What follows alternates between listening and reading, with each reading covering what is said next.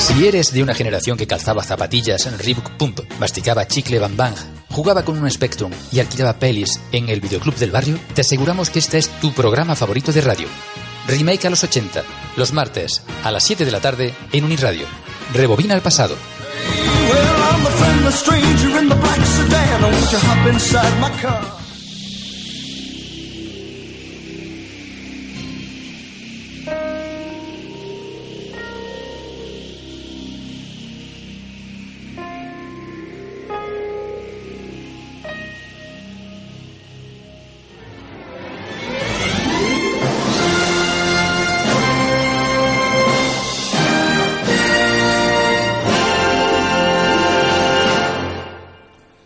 Maestro, le pido perdón, pero creo que mi catarro no me permitirá entonar hoy correctamente mis rezos y mis cantos gregorianos. ¿Qué quieres decir? Quiero decir que este resfriado tiene que ser cosa del diablo. La única prueba del diablo que yo veo es el deseo de todos de verle actuar. Entonces, maestro, ¿crees sinceramente que Dios se encuentra esta tarde entre nosotros? ¿Conoces algún lugar donde Dios se haya sentido a gusto? Magister, in uniradium possible es probatum cum nobis ocemtum remake initium es.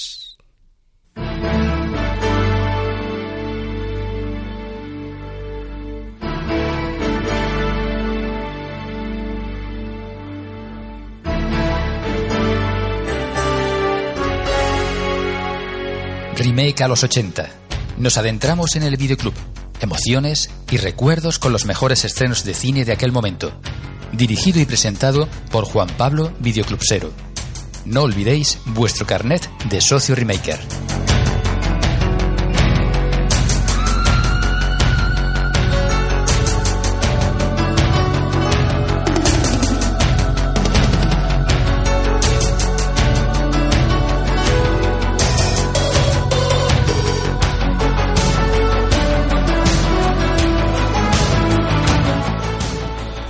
Bonum Vesperum Remaker. Es la primera vez que tratamos una película que nos devuelve al pasado más allá de los 80, pero no es la primera vez que en esta década se realizan adaptaciones cinematográficas de libros. Pongamos el caso de Cuenta conmigo del señor Stephen King, la historia interminable de Michael End, Apocalypse Now, por ejemplo, según la novela En el corazón de las tinieblas de Joseph Conrad, o Blade Runner, según el relato, sueñan los androides con ovejas eléctricas de Philip K. Dick.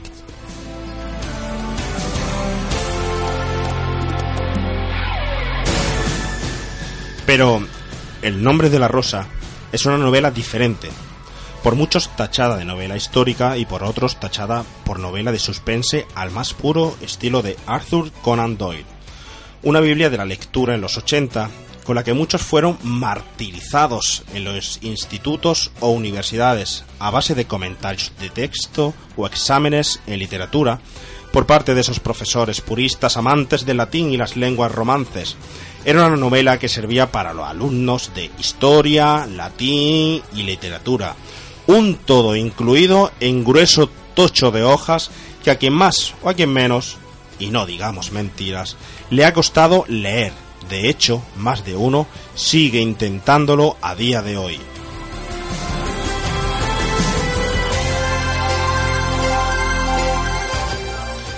En el año 86, para salvación de muchos, aparece una adaptación a la pantalla, como bien había pasado con otros títulos de literatura como El Quijote o El Lazarillo de Tormes, que para los estudiantes de letras por aquello entonces puras significaba la salvación de un suspenso totalmente asegurado.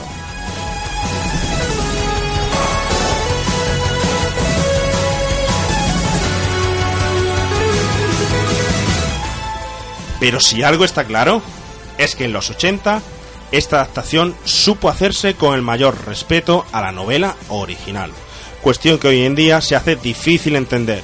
En un cine actual donde la tendencia es escribir novelas guionizadas para ser llevadas de inmediato al cine o películas que terminan siendo un éxito conllevando su adaptación a la novela.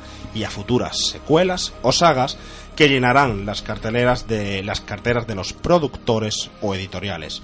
Es de agradecer que en los 80 hubieran novelas que no fueran entendidas por todo el público y que realmente nos dieran la oportunidad de disfrutar de una gran adaptación cinematográfica.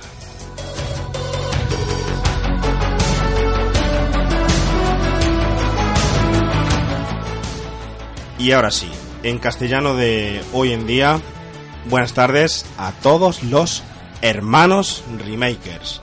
Hoy profundizamos en una oscura abadía eh, donde el terror, el suspense y los relatos eh, románticos están asegurados. Para ello, lo primero que voy a hacer es darle las buenas tardes a nuestro ya colaborador habitual. Lo tuvimos por aquí la semana pasada ella de, con el especial Bad Spencer. El gran director de cine jiennense eh, de la eh, Oso Panda Production y Atlantis Films. Bueno, vamos a quedar ya con Atlantis Films. El señor Rafael Teruel. Rafa, buenas tardes. Buenas tardes. Oye, gracias por acompañarnos otra tarde más por aquí. Gracias a vosotros por invitarme. Oye, ¿te has visto la película para venir? Muchas veces. Muchas veces. Muchas. veces. Yo sé que este es un título, pues, casi fetiche para ti. Un Sí, título sí, que sí. te ilusiona, ¿verdad? Que, que te gusta. Hombre, Sean Connery es genial. Sí. Y además que, claro, eh, me pilló en la época adolescente, entrando ya, Entrando. La novela, ¿fuiste capaz de lectura de los que el instituto te la leías? No, en el instituto no, la leí por gusto. Por- no. Sí, sí, porque Sí. en esa época me gustaba mucho leer. Bueno, Sí. ahora tengo menos tiempo, pero sí, sí me sigue gustando. y, pero claro, me encontré el, el toschaco de latín Sí. en medio y fue horrible. Pero bueno, cogiste el diccionario, ese buen diccionario que teníamos. Pero, ¿Tú te acuerdas ese Rosa Rosae que hacíamos en el instituto? Esas nomenclaciones. ¿eh? Ay, nomenclaciones, nomencla- No me acuerdo ya si era eso, era química o era el, el latín. Pero ¿tú hacías- eras de los que cogías el diccionario para leer el libro o no? No, no, parece imposible porque Imposible. estaba hablando de que eran páginas y páginas en latín. Si no era una palabrilla, eso era. Y lo llegaste a entender, sabes que hay mucha gente que, que ha sido incapaz de terminarlo. El, No, yo sí me lo terminé. Vamos, había visto la película Sí. y claro, me animé a leer el libro. Entonces, claro, también al, al haberla visto, pues seguía bien el ritmo. Sí, ¿no? bueno, pues eh, vamos a gozar hoy de toda esa, esa suerte que has tenido al conseguir terminarte el libro, leértelo, de ver la película, de tus conocimientos como buen director y cinéfilo, de tu compañía. Pero hoy hemos traído un invitado también especial, el Highlander de todas las sem- se- semanas, que en este caso, eh, antes de darle paso, vamos a felicitarle, o en este caso felicitarla, porque es el Día de la Mujer Trabajadora y como buena trabajadora hemos traído hoy una remaker, la primera vez que pisa este estudio una remaker. ¿Y qué te parece, Rafa, si le damos la bienvenida como a todos los Highlanders se le da aquí en esta casa? ¿Te Claro. parece? Pues vamos con el Highlander.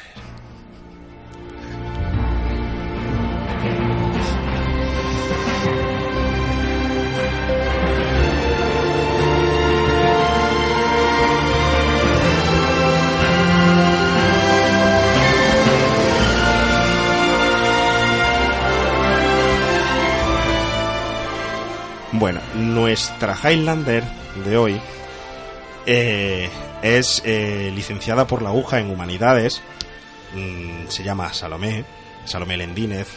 Después de realizar su licenciatura en la Universidad de Jaén, eh, realiza su tesis doctoral y desarrolla una gran habilidad para la transcripción, la cual le permite especializarse y descifrar cualquier tipo de escritura desde el siglo XII, tanto como carolina, como latín o incluso griega. Posteriormente se especializa hace 13 años en archivística mediante un máster realizado a través de la UNED. Desde entonces surge en ella una profesión a la cual sigue arraigada hoy en día, archivera. Ha trabajado junto a Diputación de Jaén, el Instituto de Estudios Jiennenses, en el plan de ordenación de archivos de, total de la provincia durante seis años. Ha trabajado en el Archivo Militar de Intendencia Española, situado en Ávila, ha participado en múltiples publicaciones y actualmente tiene su propia empresa archivística llamada A la Caja, donde tiene la oportunidad de realizar la gestión documental de empresas, investigaciones privadas sobre descendencia, herencia o incluso investigaciones realizadas para demostrar la veracidad de personajes de la España histórica. Esto le ha permitido un gran reconocimiento dentro de su gremio y además adentrarse en otra rama como es la genealogía. Es una mujer trabajadora, madre de dos hijas y pintora de afición. Salomé, buenas tardes. Buenas tardes, gracias por la presentación, madre mía.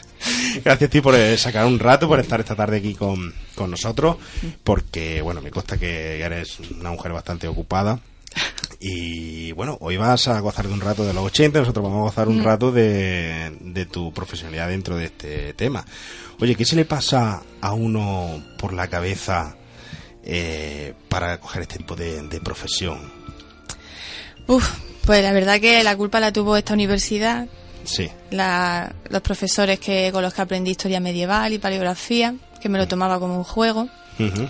y de hecho sigo disfrutando como un juego. Antes que en la universidad, la profesora de latín me hizo amar el latín y de hecho puedo decir que hoy día se puede ganar dinero con el latín.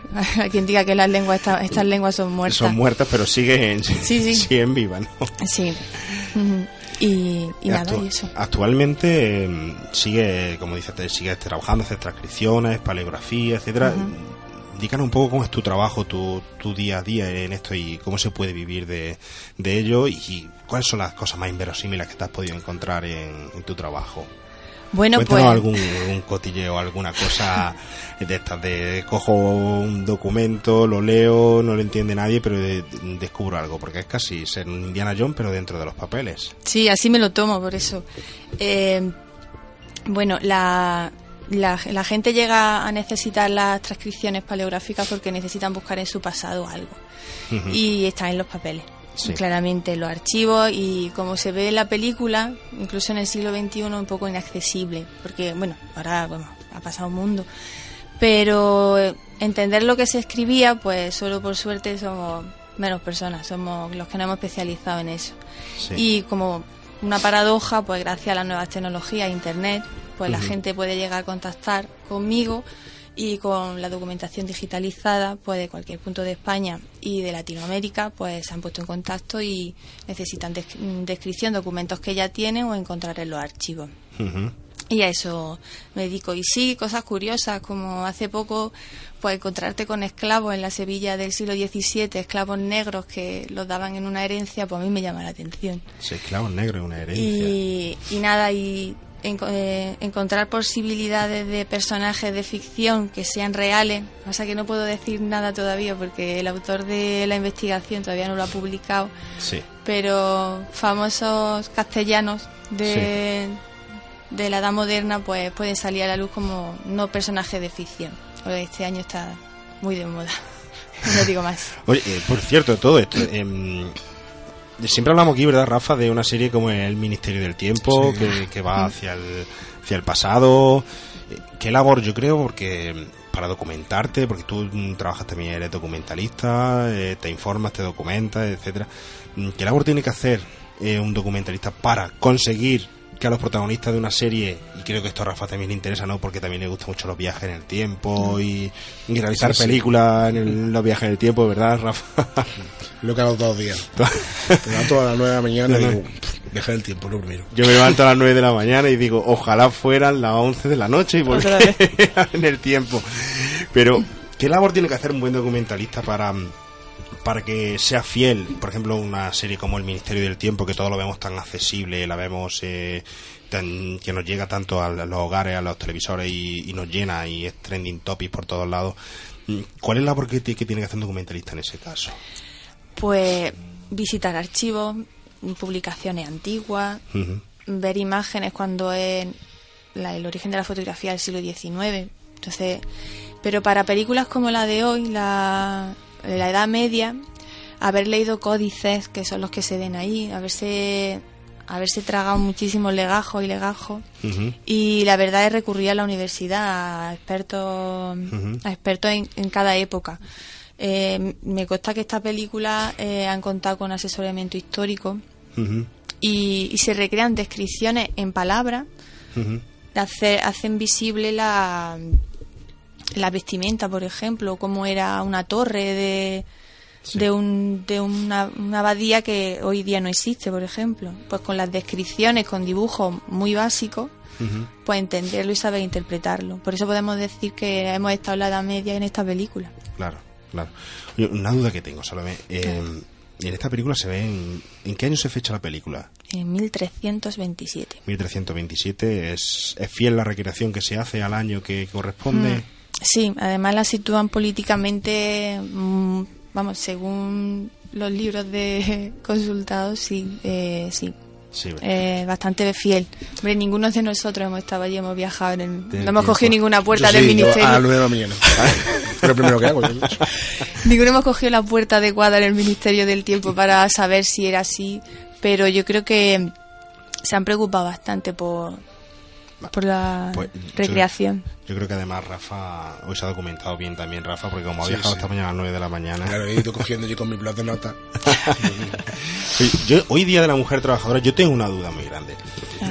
Para los dos. Eh, en esta película vemos el nombre- el- la abadía, el monasterio, etcétera, lleno de monjes. Transcribiendo o escribiendo, etcétera. Pero en aquel tiempo, ¿había monjas? Sí. ¿Había, tra- ¿Trabajaban igual, transcribían, hacían lo mismo No. o su función era diferente? Eran, eran abadías, conventos, solo de mujeres, y ellas no, no transcribían ni. No era reservado solo para los abades. Sol- solo. En la abadía, sí. Sí, es decir, Ni siquiera todos los monjes podían, podían transcribir.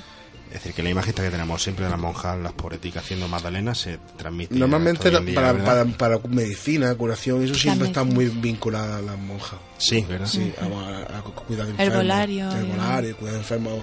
aquí, para el retiro también. De, Sí. Cuidar a, a gente de la nobleza que se retiraba y era la, la servidumbre. Y, y lo, lo que pasa es que, ¿tú recuerdas alguna película que salga alguna monja de esa época? De, de- Así tipo... ¿No vamos a ser como el Cid campeador? Puede ser. o porque Santa Teresa de posterior, ¿verdad? Unos años después, pero un siglo. Un siglo después, ¿verdad? Es un siglo antes, también sería dos. Dos siglos Que ven antes. qué historia más rica tiene esa época. Rafa, Eh, eh, ¿cuándo entra en tu vida por primera vez esta película?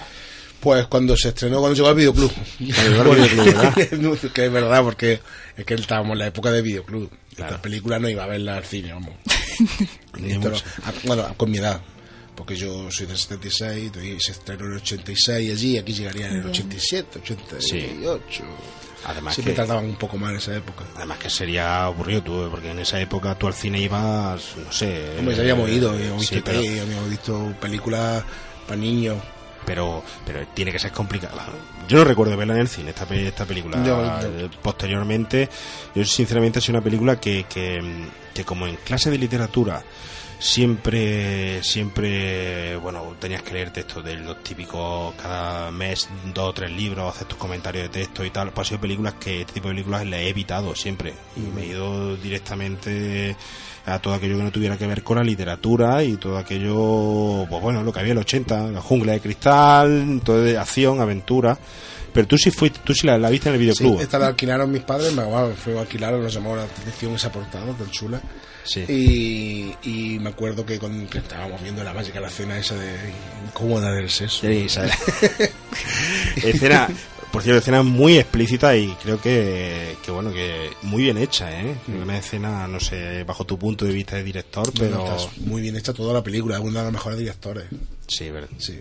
Sí, Vertiendo que además iban a ser una película que es súper densa, que iban a ser tres horas de metraje, que al final se quedó en esas dos horas y cuarto, Y en francés. y en francés. Querían decir en francés, las tres horas. Pero al final fue en inglés, ¿eh? Sí, fue, rodada, fue rodada en inglés. ¿Qué te pareció la primera vez que la viste, Rafa? Pues me encantó, me fascinó completamente una película, además de digamos, de detectives. Sí. Que, que esté en los chulos de la película, está ambientada en la Edad Media, pero bueno, cuando era adolescente, esa la Edad Media era el de halcón y cosas así, ¿no? Sí, era, sí, sí, sí, no era-. Conan. molaba, o sea, de la Edad Media molaba, porque Conan, claro, eran el- pa- espadas y, y entonces, claro, era un poco lo de menos. Lo guay era que era de detective. Sí. Estaba guay ahí, La, la verdad es que es una película totalmente Sherlock Holmes, ¿eh? Una película- elemental. Elemental, efectivamente, elemental. Salomé, nos vas a contar ahora, mm, para ti, qué significa la película o cuándo mm, la viste, o si o significó para igual para todos tus compañeros, por ejemplo, de carrera. Pero antes de eso, Dino, anda, remóntate un poco a un poco de remake y remóntate a los 80. ¿Cuál fue la primera película que, que viste en el cine o en tu casa? Pues la primera del cine fue ET. Y me, E.T.. y me acuerdo que me asusté. Es de las mías. Salí asustadísima. ¿Sí? Sí. porque yo- ¿cuán- cuando se estrenó ET, Pues era muy pequeña. o- 80 y... Uno por ahí. Sí, por ahí. Pues Me creo que pilla tenía el- 4 o 5 años cuando la vi entonces. Pues Sí. impactó la primera vez que va al cine, el Cervantes, que para mí eso era un... El cine. Cervantes. Yo estuve el cine. Cervantes. y, y fue esa. Y, y nada, y luego la, las peli, eh, pues eh, me acuerdo de Superman cuando la estrenaron en televisión, que aquello era como si fuera a ver, no sé, como si fuera el cine en casa. Sí, lo más grande. Superman Preparar los salones era el primer día que te quedabas hasta tarde, para un viernes por la noche, que no te tenías que ir a la cama, que había colegio al día siguiente, pues a ver Superman, pues alucinando y encima volando y bueno. La Lástima que no sí, está aquí el amigo José, porque si no ya habríamos echado el programa a perder hablando de Superman. de Sí, sí. Oye. ¿alquilabais en tu casa VHS? Pues la verdad es que no mucho. No, ¿verdad? Sí me acuerdo cuando mi abuela nos regaló el VHS, que también fue una fiesta. decían. Una abuela regalando un VHS, Pues, madre regalo de Reyes a todos los hijos y era eso, fiesta. Y no tengo yo así un recuerdo muy especial del videoclub por aquella época. Porque la última vez que entré a un videoclub conocí a un videoclubero y me quedé con él, o sea que ya no vuelvo a entrar a otro videoclub. No, por favor, no entre, ya están cerrados, ¿eh? Además, Uno queda, uno queda un reducto ahí, bueno. Sí. alguno queda por ahí. Bueno, pues vamos a dar paso entonces a la, a la película de la semana. Vamos a escuchar el tráiler y prepárate para que nos haga la sinopsis de la película. Así que, señor Marcos, vamos por ese tráiler.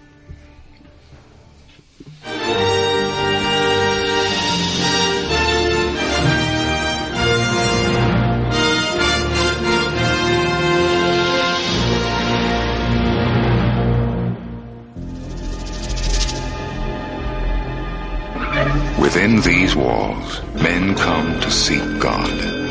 He has come to seek a killer. We found the body horribly mutilated under a window which was uh, Which was found closed. somebody told you. A man of reason in a world of blind faith. Yes, small blood here. You mean that he committed suicide? Elementary. And a crime that could not be suppressed. Ink stains. He did not write with his tongue, I presume. I don't like this place. I find it most stimulating. Should we tell him? No. I am most curious to see the library for myself. May I do so? No. But what if he should learn it of his own accord? Written with lemon juice. Hey! Who's there? You overestimate his talents.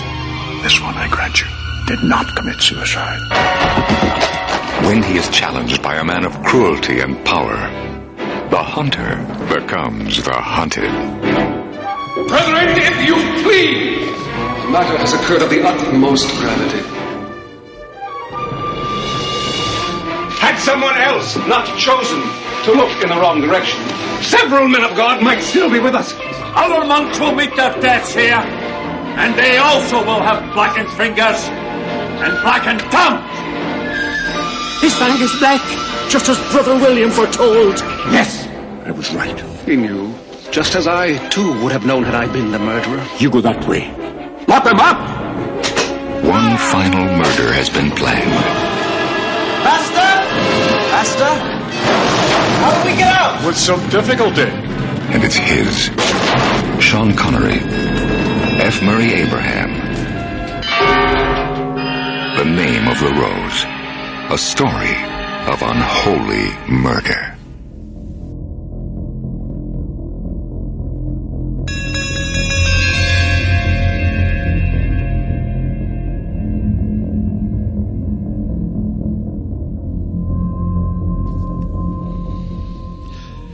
Hermano Rafa, hermana Salomé. Buena tarde. Una novela, adaptación cinematográfica, Humberto Eco. ¿Qué tal es la adaptación? ¿Qué opinión tenéis de la adaptación de la novela a la gran pantalla? No, porque no digáis ya que ha salido el libro entero, yo me diré la mitad, la parte en español. Hombre, yo estoy, pero estoy seguro que te- el, el latín seguramente te lo podrías leer, ¿verdad, Salomé? Sí, eh, iba a hacer la sinopsis o le digo. Venga, haznos la sinopsis. No, hombre, no, ya. Vamos a ver, la Cuéntanos, ¿de qué va la adaptación, película? el propio, espera un momento, ya te lo voy a decir. La, el propio Humberto, Humberto Eco dice que, que está bastante bien. Que lo que pasa que le dejó la, en manos de Jean-Jacques Arnaud, le dejó libertad, pero él lo respetó bastante, su libro. Y lo que es el autor de- del libro está, está satisfecho. Un poco asustado antes de que se estrenara por lo que estaba montando, pero creo que sí, que, vamos, en una entrevista que, Sí. que, lo, que lo dijo.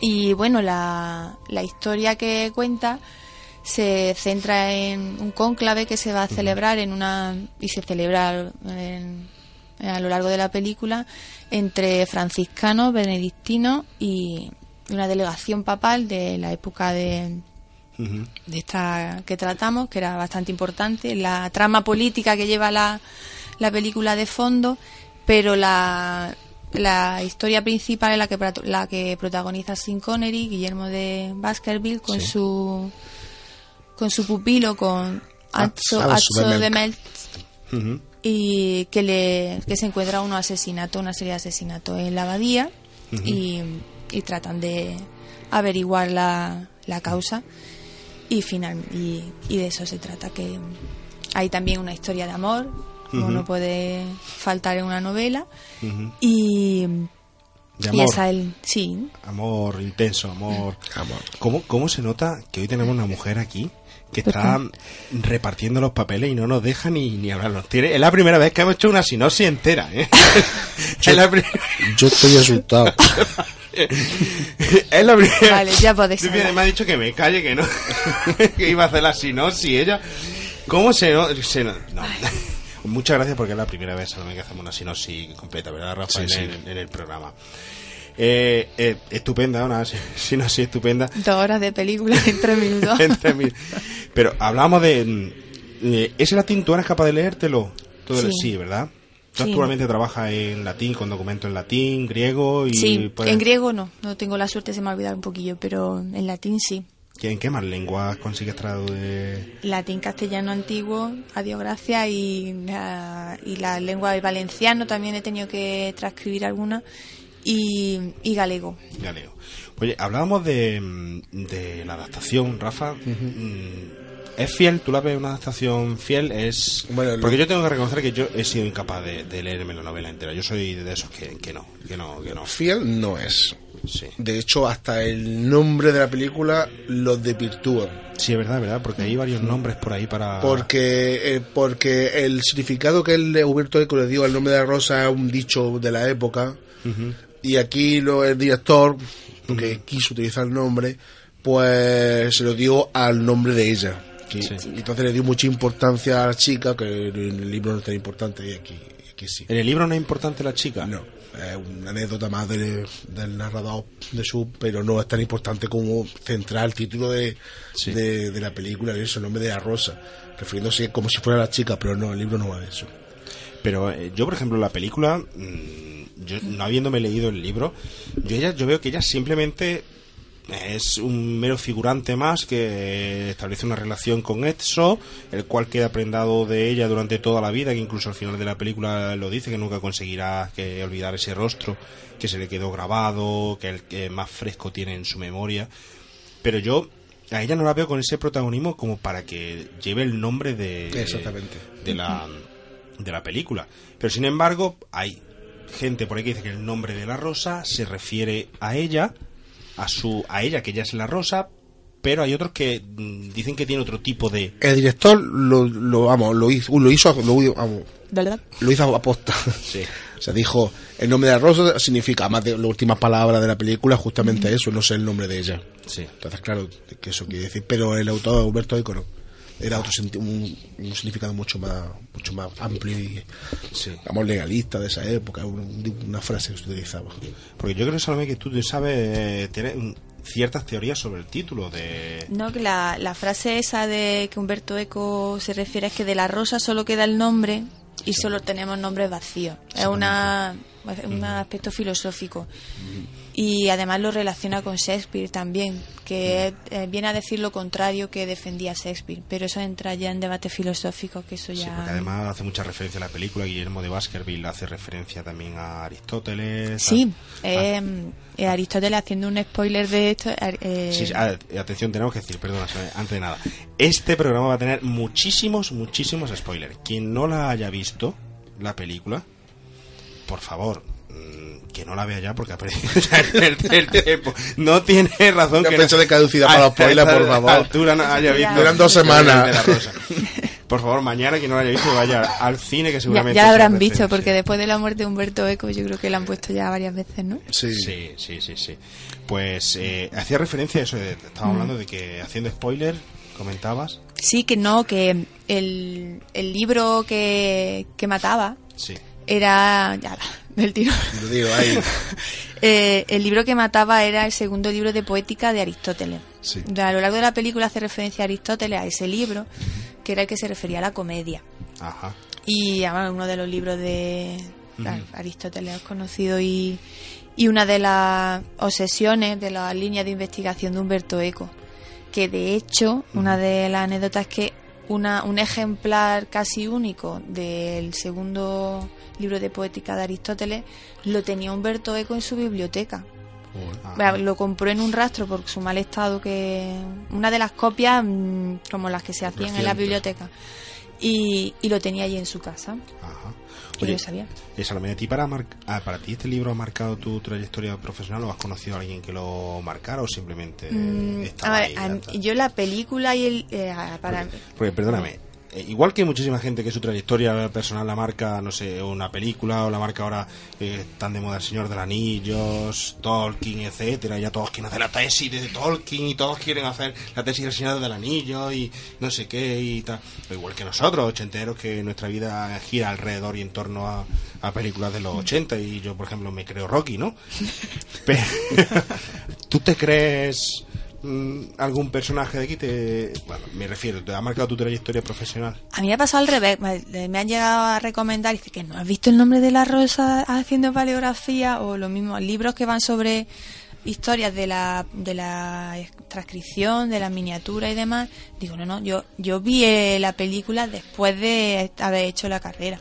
No, no fue de los 80 que yo, a mí la edad media ya me pilló más, me encantó ya más mayor. Posteriormente, ¿no? Mm, Porque no había, no visto Lady Halcón. Claro. No. Ni, ni Llegaba Lady Halcón y ya te gusta la media, ni Conan. Qué maravilla. Es que yo no era de Conan por entonces. ¿Qué película Yo no. veías? Ay, yo me quedé en Superman, dejé ahora, me pilla, mira que sabía que venía, pero... Ahora visto los Gremlins. Hombre, los Gremlins, yo era más de los Goonies, de, de cosas más de Michael J. Ford, Regreso al Futuro, Sí, claro, cosas claro. así más... Pero eh, estamos hablando, ¿verdad, Rafa, de, de, de- de un medievo totalmente ficticio de espada y brujería en aquella época? Yo no lo distinguía. No, ¿Y ¿verdad? tú? Era todo verdad. todo verdad, wow. Completamente. Estamos Nadie ha de- vivido para contarlo, para Venga, decir que no ¿Te fuera. de El dragón del lago de fuego? De El poder de un dios. Oh, fu, poder de un dios, madre mía. Había una de serie Z que hoy vendría fenomenalmente, no sé. Luego, luego si no la, la digo, yo digo una de serie Z Tenía que me, que me ha, para que José. me ha acordado, que me ha, que me ha acordado. Pero, y oye, Rafa, eh, la trayectoria, ¿tú crees que la, la trama de la película, la trama, eh, hay una sola trama o en cuánto dividi- dividirías tú la, la película? ¿En cuántas tramas la, la dividirías? Porque yo creo que la película está muy saturada, muy condensada, es como como un buen puchero condensado y sabroso. Y cualquier conversación, porque a mí me ha costado mucho trabajo sacar los cortes de audio que hoy vamos a escuchar, me ha costado muchísimo sacarlo, porque mm, cualquier conversación súper en- enlazada y no deja nada. Eh, ¿tú, ¿En cuántas líneas argumentales crees que se divide la película? Bueno, la verdad que la principal evidentemente es la de la del asesinato, pero también la del cóncavo es muy importante. Aunque aquí en la película no se marca tanto, pero en el libro sí es muy importante. De hecho, eso es, pues, es por, están todos allí por eso. Pues Sí. están todos, están los franciscanos, está, claro, una abadía no suelen convivir con distintas órdenes. Sí. También la historia de amor es muy importante. Eso tratamos. Porque en cuanto ya entra, en cuanto la ve, se enamora y, y ya Ujú. Además, también es para justificar el director que se llame así la película. Sí. No, no, pues tiene que darle mucha importancia a esa, a esa línea argumental. Ajá. Yo creo que el nombre de la rosa, sinceramente, ¿sabéis cómo soy yo para este tema? Yo creo que el, que el nombre de la rosa es un pegote. Eh, Creo que se lo ha inventado precisamente para eso. Creo que este señor era tan sumamente inteligente que se creó algo que yo no le veo relación total, quizá global o tal o algo tan tan tan freudiano, tan abstracto, no lo sé, que al final era algo para que debatiéramos, para que luego se debatiera, me da O programas, sí. para Como programas. el monolito de 2001. Yo no sé, yo sé que está Stanley Kubrick así partiéndose cuando hablamos del monolito. Stanley va por ti, mira el monolito. Pero yo creo, mira, yo creo que la línea argumental, no sé solamente tú qué, qué opinas, pero creo que tenemos, por un lado, el asesinato, que es la línea principal. Por otro lado, creo que tenemos eh, el- la referencia que hace, y hoy una película también elegida por eso, la referencia que hace hacia la mujer. Bueno. Que no. habla, habla, no sabes Sí. si bien o mal de ella y Mal, todo. mal, No, mal. completamente mal. Mal, pero eh, Vamos. el Guillermo de, de- lo, lo iremos luego de Baskerville Sí. tiene unas palabras finales que a mí el último sabor que me deja es de mm, corregir totalmente su postura negativa hacia la, la- la mujer. Por eso digo que no sé si habla bien o mal. Luego del conflicto de la iglesia que hay, ¿dónde te lo dejas? Hablamos de franciscanos. Y fíjate, fíjate, eh, franciscanos con un papa que hoy en día se llama Francisco, benedictos, o ¿qué, benedictos o Benedicto, benedictos? Benedictos. Con el papa anterior, anterior que, que- Juan 22. Benedicto. Benedicto. Digo, el, el papa de entonces era Juan El 22. padre- entonces, pero el anterior a, a- a Sí. Benedicto XVI. Y luego tenemos otra, otra, mm, otro tipo de clero que hablan que es el... Los dulcinianos. Los, los dulcinianos. Sí, esos son los que me molan. Además tiene un nombre chulísimo. Porque Los Robin ahí, Hood de- claro, repartiendo de la dulces, iglesia. Pero que dulcinianos, que no son porque, porque hacen las magdalenas Como de- las magdalenas, y los sí, dulces y los, los huevos de Santa Teresa o los dulces de- no, ¿Cómo que no, hombre? porque- Iban dando torta. torta de manteca. Se iban cargando a todos. Entonces, fíjate las líneas argumentales que de, y, la, y, la, y luego la Inquisición.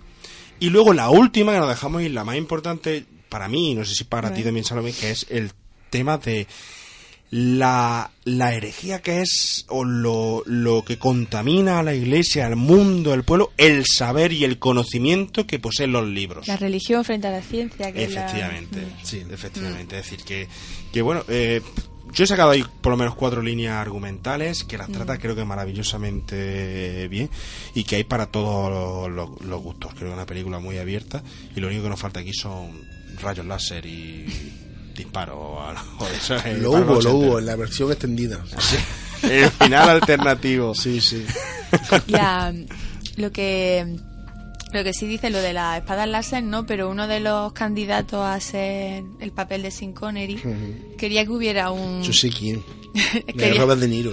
quería que hubiera un Un duelo un entre duelo de espadas Guillermo con- de Baskerville con Bernardo Wick. Y como no hubo, luego le dieron la misión Eh, él para que él de- tenía que hacer su duelo de espadas. Ala, toma, la ahí, espadita, y su, su película de religiosa y, Y toma, la misión para ti solo. La misión y dale, dale. En fin. Que bueno, lo que sí ha hecho el director eh, y el autor de la novela es lo que han conseguido su objetivo, porque uno de ellos era que van a plantear la- las cuestiones de que hablan de la ciencia, si el- hablan bien o mal de la mujer, que lo dicen todo y que cada uno saque sus conclusiones. Tú te quedas con la, la reconciliación final de que no habla tan mal de las mujeres, como dice, algunas virtud tendría que tener, Sí. o, la- o algo así. Y, pero bueno, lo, siempre se ha visto el papel de la mujer, ha sido siempre es el maligno. Y, y vamos, que en la Edad Media la mujer que tenía un libro entre las manos era bruja y a la hoguera. Sí, un Y libro si- o cualquier cosa. Y si hacía no algún tiene- ungüento para curar a alguien, eso es brujería. Si era guapa nada más. Eso ya era el maligno. Y, la, y ya eso, bueno, ahora... Porque, bueno, la chica, la chica concretamente hay que ver que bueno, el papel que tiene, pero haga lo que haga la pobre, sabes que al final su final va a ser la hoguera porque la ves venir, la ves venir. Bueno, ¿qué os parece si pasamos a la escena lapidaria? Que podamos, que hay escenas muy densas, que podamos hablar de ella, del personaje, de Guillermo de esa referencia a Sherlock Holmes, eh, etcétera, etcétera, y que podamos hablar de ese videojuego, ¿verdad, Rafa? Claro. Sí. Pues vámonos con la escena lapidaria.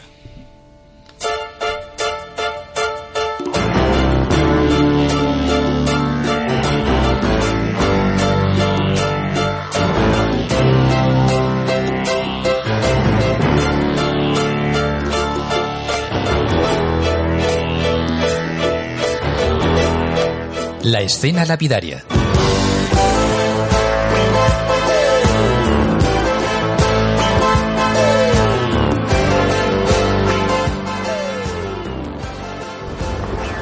En nombre de la Orden Benedictina, tengo el honor de daros la bienvenida a nuestra abadía, a vos y a vuestros hermanos franciscanos.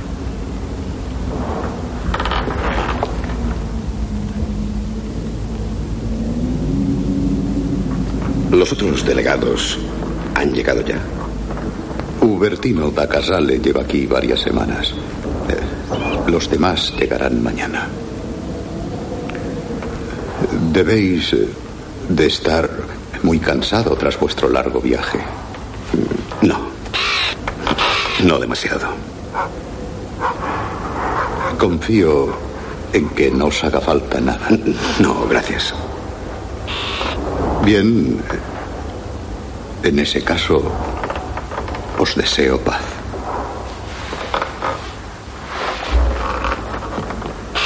Siento ver que uno de vuestros hermanos se ha reunido con Dios recientemente.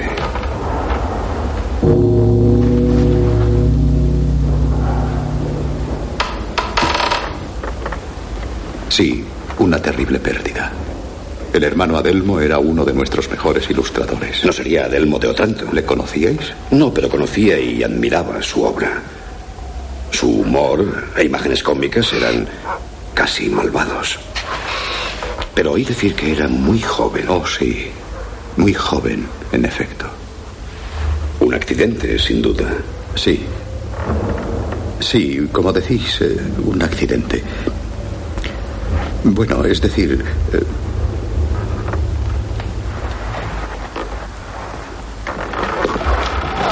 Fray Guillermo, ¿puedo hablaros con franqueza? Parecéis ansioso por hacerlo. Cuando supe que veníais a la abadía, pensé que era la respuesta a mis plegarias. He ahí me dije a un hombre que conoce tanto el espíritu humano como los engaños del maligno. Lo cierto es que la muerte del hermano Adelmo ha creado un desasosiego espiritual en mi congregación. Este es mi novicio, Atso, el hijo menor del barón de Melk. Por favor.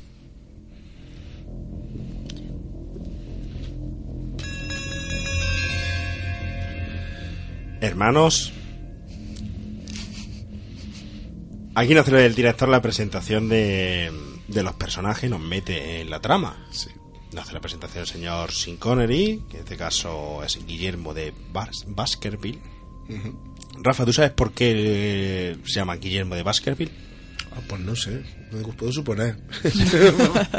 Pero no, de verdad que no. ¿No? ¿Alguna orientación, Salomé? Había un personaje, ¿no? De El perro de Baskerville. Sí. En una película, ¿no? De, vamos, eh, de una novela, Sí, una de novela. Con, La de Azur- con Conan Doyle. Doyle, Efectivamente. de ahí hacer las referencias en los Holmes, que esa es mi especulación. vamos. Hombre, con lo de elemental, la falta. Elemental. Querido querido Atzo. Atzo. mm, Le vamos a cambiar Vaya el nombre, nombre. pero es, es normal, es normal, normal. Que realmente Mm. creo que, que aquí eh, el director, eh, El abad, ¿no? el, el director de la película, me Ah, el director de la película. El, el abad es el señor que nos, nos presentan, ¿no? Eh, pero eh, nos presentan, nos mete en trama y tal, pero el director de la película era un gran amante de Sherlock Holmes, de este tipo de, de novelas, y basándose en, la trayectoria de Sherlock Holmes en las novelas, eh, hace un- una historia de, de intriga, de miedo, de, de asesinatos, basada en una novela eh, que algunos dicen o llaman de, de histórica. Y por eso mete ese perros de Baskerville y a él lo pone como un un personaje inglés eh, típico inglés etcétera protagonizado por señor Sin Connery ¿Quién más iba a protagonizar este personaje? ¿Tenéis referencia de ello? Sí, algunos. Hombre, el que quería el director de verdad era Michael Caine. Michael Caine. Es el que quería. Y, y se lo ofreció a Robert, a Robert De Niro. Y, y a él no, no lo hizo porque quería una escena de lucha al final con entre Guillermo de Vázquez Sí, y con como Bernardo de sí. Niro, sí. Y bueno, sí, había, había varios más. Ah, Aparte. había varios más que le, Sí. Y a Paul para- Newman creo que también. Y a Ian McKellen también. Y Marlon Brando. y lo Y que pasa Brando. es que al final no, la, la productora no quería apostar por, por Sean Connery porque ya estaba de capa caída. ya estaba Sí, haciendo- recuerdo. hacía dos años que no había hecho nada. Recordad que, que es una película del 86 de producción alemana, con que hablábamos, ¿verdad? Sobre Alemana. que con una preproducción de... De cinco años para preparar la película. Cinco años, sí. Cinco Haciendo el años. escenario porque el director no le convencía. No, yo creo que era leyendo la novela. Seguro. Yo Bueno, creo que fue la leyendo novela. tiempo se invirtió en el escenario y fabricando los libros Los que libros. aparecen en la película. Y efectivamente, porque eso ahí también ponía una historia, ¿no? De Sí, bueno, eh, ya estaban en el rodaje, ya habían hecho todos los libros, porque los libros lo hicieron unos abades, una, un monasterio del norte de Italia. Fueron como los personajes que se ven en la película, lo hicieron. Me imagino con mejores medios. Y, y al el rodaje robaron una de, la- de las páginas, tan llamativas que eran, la robaron y el director dijo que no se reanudaba el rodaje de la escena hasta que no se reprodujera otra vez. Tardaron un año en reproducir la, la hoja y devolver a, a la escena. Entonces, lo dice la paciencia de un amanuense, porque los amanuenses los que escribían los libros que dibujaban los ilustradores, los Mm. ilumi- iluminadores, creo que Iluminadores, sí. Aquí nos narra que matan que el asesinato de ese del mejor ilustrador que, que tienen. Que esto que yo creo, Rafa, que eso me lo dan a mí hoy en día como diseñador gráfico y en cinco minutos lo tengo. Yo dibujo muy bien, ¿eh? Sí, muy bien. Ahora con el Photoshop. Pero sí, pero una producción alemana mm, que la coge la Columbia, la coge un señor, un señor que es un erudito, esto, un, un figura a la hora de coger proyectos difíciles y, y asegurar el éxito comercial. Y dicen de desarrollarla tardan cinco años en esa producción. Y al final es Sin Connery, que estaba, como tú dices, estaba de, de capa caída, ¿verdad? Sí. En ese momento. Porque ya no hacía dos años que no hacía nada. Sí. no- y además lo último que había hecho no, no, era, no era importante. Hacía Y- 20 años ya que había hecho James Bond 007. Sí, bueno, no tanto. Lo había hecho en el. Lo último que hizo 20. James Bond hizo, hizo No, perdona, nunca, nunca, nunca jamás, que que lo había en hecho en el 83, 83. perdona, perdona, Pero sí, sí. su época de James Bond eran los 70. Sí. Y, y claro, pero que, que no, no estaba haciendo nada importante. Digamos, la productora Columbia se incluso se negó, dijo que, que si iba a ser Son Connery no, no iba, Sí. no iba a pagarla, pero el director insistió y, y al final, pues fíjate, fue un éxito. Fíjate, después de esa película de Nunca Día Nunca Jamás hizo El Caballero Verde. Sí. Eso es serie. Z. Eso lo podemos meter en serie Z, no, porque yo creo que sin Connery no lo podemos meter No, nunca. Z nunca. Por lo menos el cartel B, de la En película. todo caso B, pero Z nunca. Z no, ¿verdad? Bueno, es Sin Connery que realiza esta mm, una interpretación pff, impresionante y que en ese mismo año realiza otra interpretación soberbia también introducida dentro de un personaje eh, medieval o español, en este caso salta de inglés a, a castellano, al, al, al personaje de, de aquí, de la Tierra, que es, eh, ahora se conmemora además el aniversario, ahora recientemente hace dos días ha sido así, ha sido que es Los Inmortales. Ojo, Highlander. Highlander, Los ¿eh? Highlanders. Eh, Los Inmortales, en la cual, bueno, acordáis de la interpretación que realiza el 7 de marzo concretamente del 86, se estrenó Los Inmortales, por lo que han hecho 40 Tacos. tacos.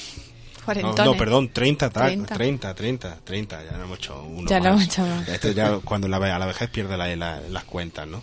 Fíjate, Los Inmortales fue 30 años ya, el 7 de marzo que, que hizo, ¿eh?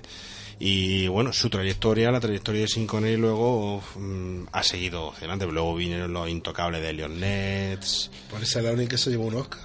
Por, de reparto, está de reparto. Y por esta también se llevó, se llevó un premio BAFTA. Efectivamente, DAFTA, efectivamente.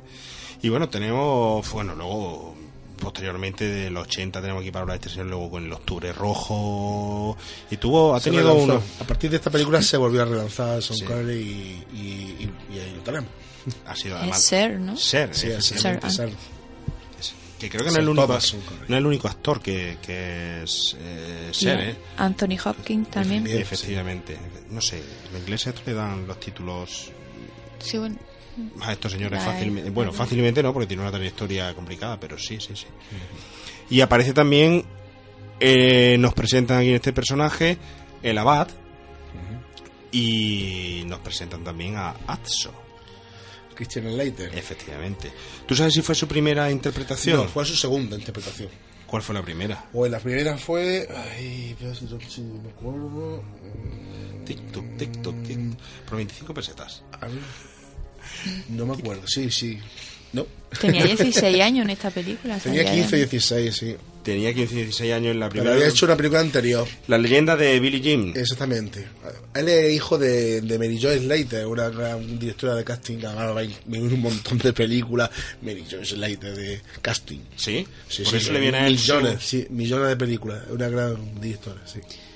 ¿Y qué es de él hoy en día, Rafa? Ahora haciendo pues algunas peliculillas de serie B. Serie- La verdad es que, que bueno. Tiene muchas, muchas películas de serie B, muchas películas malas, pero también algunas películas muy buenas.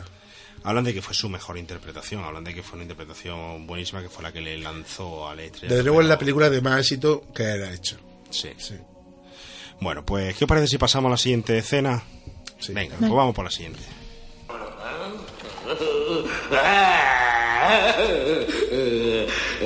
Feo come Salvatore? Ah, ma il pequeño Bruder, penitenziagite! ¿Penitenciagite? Ma io non dico penitenziagite. Has dicho penitenciagite, te he oído. Oh, oh, ma Domine frate, magnificentissimo.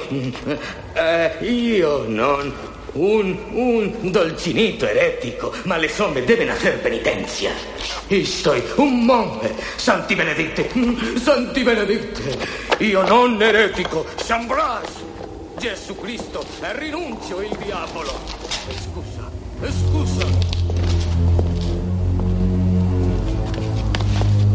Maestro, ¿qué lengua hablaba ese hombre? Todas las lenguas y ninguna. ¿Y qué palabra era esa que pronunciabais ambos? Penitenciagite. ¿Qué significa? Significa que ese jorobado fue en otro tiempo tenido por hereje. Penitenciagite era el grito de guerra de los dulcinistas. ¿Los dulcinistas? ¿Quiénes eran, maestro? Aquellos que creían en la pobreza de Cristo. Igual que los franciscanos. Pero ellos afirmaban que todo el mundo debía ser pobre y mataban a los ricos. Verás, Atso. La distancia entre la visión estática y el frenesí pecador es demasiado corta. Entonces, ¿no pudo él haber matado al traductor? No.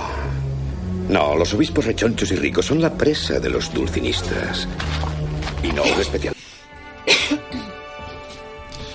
Hermanos, menuda verborrea tiene este corte mm, de audio tan tan corto, ¿no? Por marcar re- la redundancia. Bueno, aquí hay mm, un corte, pero que es bastante denso, como todo, co- como toda la película, ¿no? Nos introduce ya la figura y la polémica entre la Iglesia, entre la herejía, entre los la Inquisición y incluso dentro de ella misma. Aquí nos introduce ya a los dulcinistas. Sí, sí, lo de la badalera y... Efectivamente. ¿Sabéis quién eran los dulcinistas? Eh, aparte de hacer magdalena, a lo mejor la hacía muy, muy rica. Seguramente. Y turrón, Eh. seguro turrón también. El- Hacían eso. Eh, no, creían en la pobreza de, de la iglesia y entonces eh, estaban en contra de los que tenían dinero, riqueza y entonces se los cargaban. Que era eso, en lugar de lucharlo de otra forma más democrática, como antes no. Eso era una palabra extraña, pues era y se consideraban herejes de la iglesia. Entonces la Inquisición se, los se los cargaba, los perseguía. Ya no, nos ponen ya el problema de, de- de la iglesia, no dentro de ellos mismos, de los franciscanos que pueden ser muy parecidos a lo que eran los jesuitas. Es que los franciscanos, había dos líneas de franciscanos, los prácticos y los espiri- espiritualistas. Que entonces, eh, aquí los que los que representan, los que van a la abadía, Guillermo de Baskerville, son los que defendían la pobreza. Pero luego había otra rama franciscana que sí que le daba, que le daba un poco igual tener más riqueza, que si podían vivir mejor, pues, pues eso que se les daba. Y sí, la llegaron a considerar la rama pobre, llegaron a considerarlo hereje por un tiempo. Que por eso nació la Inquisición. Y se dedicaban pues a eso, a, a, como yo decía, a matar a todos los y a destrozar todo lo que la iglesia suponía un poder. Mataban, eh, mataban a los que a los ricos, los dulcinistas, la, la corriente Los dulcinistas. dulcinista. Luego, luego los franciscanos, jesuitas por otro lado, que jesuitas sí podemos verlos muy bien reflejados en una película como hemos hablado antes en La Misión, donde hablamos de su colonización a base de la palabra de Cristo, pero sin las normas propias de, de la iglesia. Los jesuitas han estado varias, varias veces eh, perseguidos por la, Por la- iglesia. la propia iglesia, Por la propia sí. iglesia. Mm. Y bueno, ¿creéis que este problema se sigue existiendo hoy en día? Con los jesuitas no. No, con los jesuitas, no con la iglesia con, en general. Nos metemos en debate de, de, de Si iglesia, de, política. Con la iglesia Yo hemos tengo topado. miedo, ¿eh? Con la iglesia hemos topado, como decía la semana pasada el amigo José. Bueno, lo que sí es cierto es que mm, vemos ahí unos conflictos mm, de poder eh, que serán trasladados más adelante en la película, jesuitas, franciscanos, etcétera que no realmente con la iglesia me da un poco igual, pero a mí sí me recuerda un poco la situación eh, actual del país, ¿eh? Eh, que realmente se van a, a reunir todos Es que, en, en eh, un conclave para sa- saber quién se mismo. quita de en medio y quién gobierna. Claro, claro. Estos son los franciscanos son los de Podemos. Y además acaba la peli como estamos ahora, se van todos sin ningún acuerdo. No, a, a la mínima dice, no, no, no, a ver, que se queda con las cosas como están. Así es, así salen. ¿Está, ¿Está permitido, Marco, está permitido decir aquí y que el Congreso de los Diputados termine ardiendo? Ya lo he dicho. Y como la película... no Estamos sé. asistiendo al último programa de remake de primera temporada. No sé, pe- pero pólvora pólvora hay por ahí adentro, ¿eh? No, lo que sí es verdad que, mm, que en la novela la refleja muy bien todo esto, en la película lo refleja y que son situaciones que se daban en el 1300 y que a día de hoy sigue habiendo este tipo de luchas de, de poder y está en una situación, entonces era la iglesia la que tenía el poder y hoy en día, pues bueno, no se sabe, pero seguimos exactamente igual. Y, oye, eh, te iba a preguntar, Rafa, eh, de la adaptación. Tú sabes que hubo 15 versiones de guion. Sí, hasta que Humberto Eco dijo esta. Esta, eh, efectivamente. Sí, 15 guiones. O sea, que, que le dio libertad muy poca. Muy poca. Porque estaba asustado, estaba muy asustado. Pero él decía que le daba exactamente igual. Además, Sí, yo sí, he visto por ahí. un- 15. Y, el, y el actor también metió mano Humberto Eco. O sea, que Hasta que dio con el que él le gustaba. sí, el que no dejó tanta libertad a, a nuestro director. ¿Y tú que has leído la novela? ¿Habla, por ejemplo, aquí de los Dulciniani en la, en la, en la, en la novela? Eh, lo- lo- Yo creo que sí. se no, o sea, mete no en qué, es lo que más, más profundiza en la, en la novela en la, el tema de la iglesia en el, el tema de la del asesinato ¿cuál es tu sensación? No, más también sobre todo de, de, de las costumbres de, de la época, de la abadía, de la rutina de la abadía, era muy importante. Sí. También pasa eso en el videojuego, ahora lo comentamos. La rutina era, y, y sobre todo de, de su labor como que tenía que, que, tra- que volver a escribir Sí. lo que ya estaba escrito y no, En la labor y no diaria. interpretarlo, sí, eso es muy importante. Es decir, te da mucho, mucho detalle sobre eso, ¿verdad? Y como desarrollo, como hilo argumental, ¿cuál cogió más fuerte en la novela? Pues eh, em, hay momentos. Supongo que el bueno, evidentemente el asesinato desde el principio está marcando. Sí. Está marcando toda, toda la novela, pero claro, hay momentos donde el cónclave es muy importante y, y se para el autor tranquilamente a hablar. Perfecto. Eh, Habíamos comentado que también eligieron una abadía, por esto se rodó en Italia. Sí. En Italia fue, ¿verdad? En Italia, sí. En En Italia. Italia y en Alemania. En Alemania es eh, Los interiores el interior, de, sí. interior en Alemania. En Alemania. Bueno, y hay una y hay escenas de, de sótano, me parece, no sé si son las bañeras cuando aparece el monje este, que son más humildes, el sótano de un restaurante de Roma. Sí, exactamente. es un detalle. Sí. el monasterio es eh, el monasterio de Eberbach. Ajá. En Alemania. Alemania, exactamente, del siglo XII. Hmm. ¿Y esos decorados? Los, de- los exteriores están hechos. Están hechos, ¿no? Sí, se tiraron mucho tiempo haciendo decorados porque no le convencieron al director ninguno. Y la, y la escalera también la recrearon en los estudios Chinechita, en la... En Italia. En sí, es que es una la- producción también italiana. Italiana. Atrás, pa- atrás productora. Ujú. Ajá. Mm. Bueno, pues, eh, oye, Salomé, ¿es, es fiel el, eh, la representación que se hace de esa zona de transcripción, esa zona de escritura, de ese monasterio, con respecto a lo que tú has visto por tu trayectoria Sí, de de, investigación? sí, hay de hecho grabados con las mesas exactamente iguales, la forma en la que se sentaban los, los amanuenses, que se le llamaba, y sí, y la biblioteca estaba siempre justo al lado de, esa sala, en la puerta que se ve al final está ahí. Y de hecho hay un códice, el códice de Tabara, de... ¿Dónde está Tabara? Creo que es Burgos, de la zona, por ahí.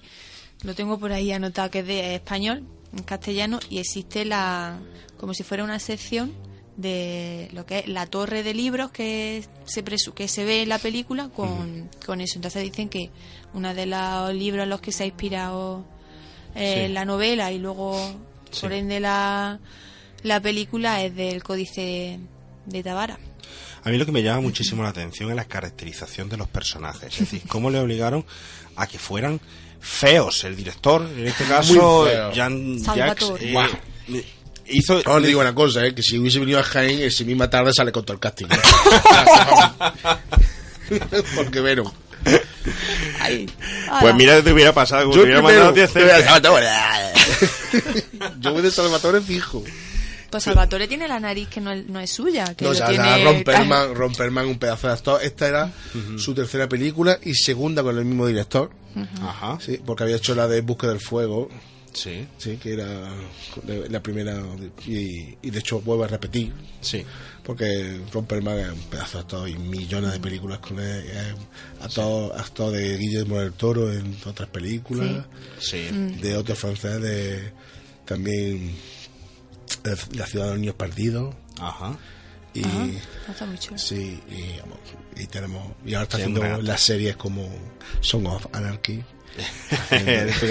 sí, de, de seriales, eres 100% ese Sí, serie. sí, la serie de moteros que quien que tenga moto, esa serie le fascina. Pero oye, eh, en este caso el director luego fue muy criticado porque dice que, que quería que se parecieran los personajes exactamente igual que la gente de su pueblo. Sí, sí, Y por sí. cuando llegó a su pueblo, Su pueblo que es Darth Vader. Darth. Darth como Darth, Darth de Francia. Por eso cómo se pronuncia nada de francés, porque yo soy de inglés. Tan tiquismiqui era este, este Sí, sí. Además eh, se enfadaron del pueblo y le dijo que es verdad. Ya está, o sea, no se retractó en lo más mínimo. A ver, hombre. Ole, con- sí, sí, dice. con ese par de- se lo encontraron y dice, oye, que, que somos siete feos. Y dice, sí. dice, no, más. No, más, ¿no? Yo es que te estoy hablando desde el transmetro. Rápido acercarme. Pues, eh, este señor, pues sabemos que luego, bueno, tiene esa, esa gran película que es Siete años en el Tíbet. Sí, hombre. Eh, bueno, eh, yo me acuerdo películas, El Oso, El dos, Oso. dos hermanos, de dos tigres, tiene...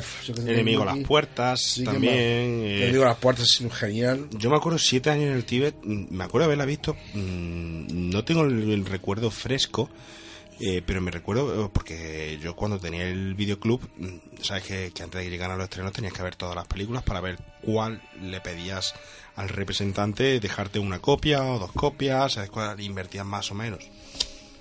Y lo que recuerdo que se alquilaba muchísimo, pero la gente tenía cierto recelo muchas veces alquilarla porque era larguísima. Sí. Era una película muy muy larga, muy bonita, muy chula, pero pero muy larga. Y bueno, se supone ¿no? que tiene en este último año participa ahí en esta fabulosa película de sobre el- los lobos, el último lobo. Ah, sí, el El, el director, creo que es una película en la que eh, narra toda la trayectoria como el oso, igual que el oso, pero el toda oso. la trayectoria de, de, mm, como una especie de documental de, de lobos, de Sí. la vida de, un lobo, y es preciosa, una película estupenda y con unas grandes dificultades de, de filmación. Es un gran director, por lo menos se ve que no es un director que se deja llevar por Hollywood, por rodar, rodar, rodar, producir, sino que se es metódico, esa preproducción de cinco años eh, anteriores, ya me quisiera, ya quisieras tú tener cinco años para Cinco preparar años, un proyecto. Un eh. además esta película fue cara, eh. Fíjate si íbamos a adelgazar cinco, 43 cinco años sin comer, eh, 43 Rafa. mil- Cinco años sin comer, por favor. ¿Qué me dices? Yo esta noche voy a pasar ya por fatal. que 43 millones de marcos costó esta película. 43 millones. Sí, un dineral. Madre mía. Y bueno, un gran director, ¿eh? yo creo que es uno de los mejores directores que. ¿Qué os parece si pasamos a la siguiente escena? Que no tiene desperdicio. Pues venga, vamos a por la siguiente.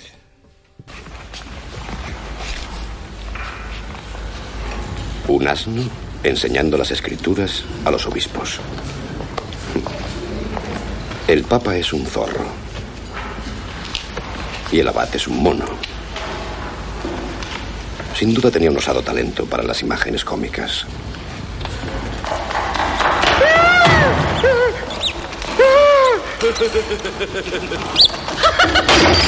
Erba vana, aut risui, apta non. Espero que mis palabras no os hayan irritado, Fray Guillermo. Pero he oído a unas personas que reían de cosas risibles. Los franciscanos, sin embargo, pertenecéis a una orden donde la risa se contempla con indulgencia. Sí, es cierto. San Francisco tenía mucha tendencia a la risa. La risa es un viento diabólico que deforma las facciones y hace que los hombres parezcan monos. Los monos no ríen. La risa es un atributo humano. Como el pecado. Cristo nunca rió. ¿Podemos asegurarlo? En ningún momento de las escrituras se dice que riera. Tampoco en ningún momento se dice que no lo hizo. Si hasta se sabe que los santos se valían del humor para ridiculizar a los enemigos de la fe. Por ejemplo, cuando los paganos sumergieron a San Mauro en agua hirviendo, él se quejó de que su baño estaba frío. El sultán metió su mano en él y se la escaldó. Un santo sumergido en agua hirviendo no bromea con gracias infantiles, reprime sus gritos y sufre por la verdad. No obstante, Aristóteles dedicó su segundo libro de poética al humor como instrumento de la verdad. ¿Habéis leído esa obra? No, claro que no. Se perdió hace muchos siglos. No se perdió, jamás fue escrita. Porque la providencia no desea que se glorifiquen las cosas fútiles. Oh, eso es discutible. Yo pienso. ¡Ya que... basta! Esta abadía está entristecida por el dolor y vos pretendéis turbar nuestra pena con burlas vanas. Perdonadme, venerable Jorge. Mis comentarios estaban fuera de lugar.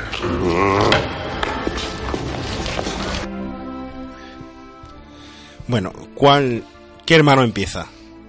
Hermano Rafa, hermana Salomé. ¿Qué quieres saber? Vete. Bueno, creo que no tiene desperdicio la escena, que es una escena que mm, condensa mucho también. Sí, Es sí, que sí, no- el papa es un zorro, el aba un mono, el reportero es una rana. Elemental. y Sí, el sí, monje sí. le asustan las ratas. Vaya, vaya. Caracol y una gallina. Tenemos, tenemos por ahí, eh, primero, Salomé, eh, háblanos de, mm, del tema de la representación de, mm, que creo que tiene su base también histórica, tiene su, se hacía así, la libertad, el libertinaje o la libertad, no sé cómo se puede entender, que tenían realmente la, estos transcriptores realmente en, en esa edad de interpretar el obispo como un zorro, etcétera. Háblanos de, eso. Eran las licencias que se hacían, los, que se permitían los, los pobres monjes todo el día copiando libros. Entonces a la hora de, de realzar las letras capitales, pues ahí metían pues animales ficticios, lo que y si alguno de ellos tenía a lo mejor algún mal día o se quería meter con alguien, pues ponía eso. Un papa decía, estaba eh, su orden eh, iba en contra del papa o Ujú. lo que fuera, pues le ponía cara de lo que quisiera. Hay una hay un documento por ahí, a ver si luego te lo paso para que lo compartas, que una de las imágenes, no, no es de esta película, pero en una en una miniatura real, un documento real. en un documento real existe un Yoda. Sí. Han representado un maestro Yoda. En un- hay un maestro Yoda que cuando lo veáis, eh, es verdad, tiene la oreja verde con su manto de ese color y existe. No sé ahora mismo. Y espada. Hay una espada que, que- hay una, hay uno que ya no sé si será montaje, pero sí hay unos que con esto del estreno de la Guerra de la Galaxia en Navidad, pues los, los archifrikis que nos llamamos de los papeles antiguos, pues subimos cosas curiosas y una de y hay un- una representación de dos personas con dos espadas, pero es que son muy largas y encima de color rojo y azul. Entonces pues parecen las espadas láser. Y en esta en estas miniaturas pues se representaban lo, lo que querían. Y, y sí, se, sí que se hacían los animales fantásticos, de eso de cabeza de león y cuerpo de mono y cosas que se imaginaban porque además muchos de ellos no lo habían visto en la vida, se lo... Pero se pues se le iba la, la cabeza ya. se le iba la por- pinza porque además la- los componentes de las tintas y eso, la mayoría, pues más de uno era tóxico, eh, muchos acababan enfermos porque Eh, la forma de estar sentado, la poca luz que había y las horas que pasaban tra- copiando libros. Pero bueno, Sí. gracias a eso eh, tenemos los libros de Aristóteles, tenemos eh, los libros griegos y porque antes no existía ni fotocopiadora ni imprenta.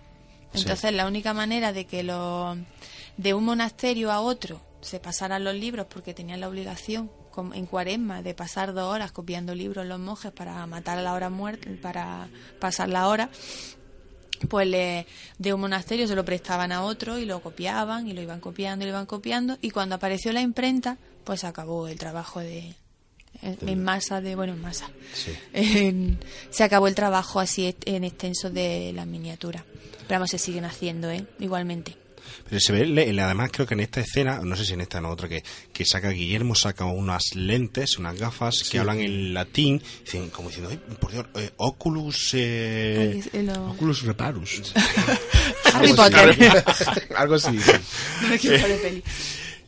Pero sale con sus gafas y todos se quedan asombrados. No sé si diciendo, ¿qué es eso? O qué bien me vendría tener Tener una, una- de esas. Sí, seguramente. O maldita sea, róbasela. O... No, no, yo creo que la gafa era importante. De hecho, hay un traspero ahí, la gafa desaparece, aparece, se la deja al final, discípulo. La gafa era lo más importante de la película. Vaya. ¿Existían de verdad en esa época las gafas? Yo creo que sí, que la Sí. que se habían inventado ya. Mi- incluso yo me atrevería, no lo he, no lo he llegado a consultar, pero me atrevería a decir que, que puede ser hasta romana. Sí, ¿verdad? Sí, o vamos, si no Sí. lo árabe, seguro. Sí, me fijo. Luego vemos otro tema en la película, justo en esta escena, que trata también, que se- hay una connotación clara, que es la homosexualidad. Mm. concretamente de luego lo hablará hay otra escena que lo habla un poco concreto pero pero este monje que se sube a la silla dando un grito muy afeminado por, por una rata que pasa y luego pues se dirá en otra escena se dirá que además eh, eh, eh, le gustaban mucho los chicos. Eh, a él y a otro Sí, el monje que, que, que muere le gustaban mucho los chicos las relaciones con los bueno, no lo dice así de claro, sino que dice que no, algo así como que, que los le gusta relacionarse con jóvenes de corta edad o algo así. Sí, la, no, lo, y además en la película con las miradas que echa, una mirada vale vale más que mucho que digamos, se nota a la legua del, Ujú. vamos, que lo, lo, lo, lo insinúa, lo dicen, y las relaciones contra natura, dice al principio. Sí, dice que había a- a- a- de natura y contra, Contra natura, natura. pero no las castigaban tanto. O sea, estaban como, bueno, a ver qué hacemos. Sí, Sí, chiquillo. A ver. Además, habla aquí también, empieza ya el, eh, ese eterno diálogo que se lleva realmente en la, en la película, que es, eh, y que no lo entenderé, por qué se dedicaban a transcribir libros que nunca querían que salieran de allí. Para, para conservarlo. Eh, lo dice, además lo dice Jorge Sí, pero, Burgo. eh, pero ahí, en esa de, en esa mm, enfrentamiento entre Jorge y Guillermo, eh, realmente eh, Guillermo está defendiendo lo que dicen esos libros que están escondidos, la comedia, etcétera, Mm. y tal, y por otro lado Guillermo, eh, Jorge dice que no, que, que reírse es cuestión del diablo, que Jesucristo nunca se ríe. Es que, a ver, el saber ¿Por siempre ha sido muy peligroso, pero la ¿por qué tra- información. transcriben? ¿Para saber solo ellos y no tenerlo ahí reservado?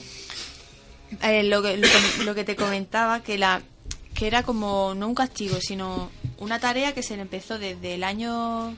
Además fue la orden benedictina, realmente la orden que aquí se representa, los que empezaron a copiar los, los códices.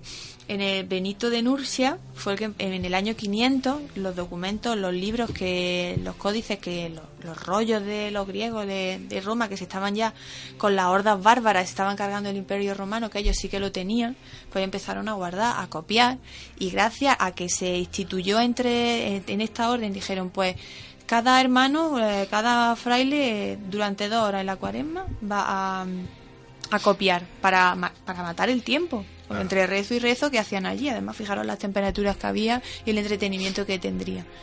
Y lo iban haciendo y fue también una forma de controlar la información. Ahora mismo, ¿quién controla la información? El FBI y Wikileaks. Pues entonces los monjes decían, aquí hay libros, aquí van a saber más. No le interesaba que el pueblo supiera, que tuviera conocimiento ninguno. Eran unos señores feudales como los reyes y tenían el dinero, la información y el poder. Y entonces lo iban controlando, querían mantenerlo y custodiarlo ellos, que nadie le tocara eso. Entonces ahí lo que es lo que plantea que tú decides lo que quieras. ¿Tú quieres ser de los que ocultan información o eres de los que quieres que se sepa? Y entonces Guillermo de Vázquez, además cuando llega a, la, a su aposento, que saca unos instrumentos, un, un reloj de arena. Saca un astrolabio. Saca un astrolabio. Sí, es que tiene muchas inquietudes. Podían ser je- jesuitas más que franciscanos. Tenía inquietudes. Sabía del libro de, de Aristóteles, lo había oído. Si, si sabía, porque, a ver, todos lo sabemos, por muchos secretos que haya, todo el mundo tiene un amigo que trabaja y que dice que, pues allí pasaba igual. Entonces, esa, el sentido era ese y ahora le tenemos que dar las gracias. Porque, porque se han conservado libros que que podemos entender ahora y que tenemos estudiado y para suerte de gracia en filosofía y, y esas cosas. Pues interesantísimo, interesante lo interesantísimo. Cinematográficamente habla aquí la, la- el actor del señor eh, que hace de Jorge Burgos, que es Feodor. Que, Chailyapin. que lleva el nombre de su padre. Tenía 81 años cuando realizó esta interpretación, Sí, ¿verdad, sí. Rafa? Tiene una anécdota muy guapa. ¿Cuál, cuál? Cuéntanos. Bueno, en Me este encanta. rodaje. La eh, anécdota de Rafa Este rodaje estuvo. El final fue un poco de. Después de cinco años de preparación, bueno, pues al final, todo deprisa corriendo, había que quemar eso y no tenemos nada más que un, un, un escenario, o sea que se quema. De hecho. Son Connery salió ardiendo, tuvo, tuvo que el director que rodase por la nieve porque se quemaba. Y a, y a Pero Fredo- la- las medidas de seguridad eran un poco. Sí, se, quemó el- todo el mundo. Sí. Y de hecho, este actor le cayó una viga. Sí, se ve en la película. Le cayó en la película, le cayó de verdad. Sí. Y cuando se incorporó, ¿sabes? Dijo, dijo una frase que pasó, yo tengo 81 años y moriré pronto. Sa- Ha salido bien la toma. Es lo importante. No me hagáis repetirla, por favor.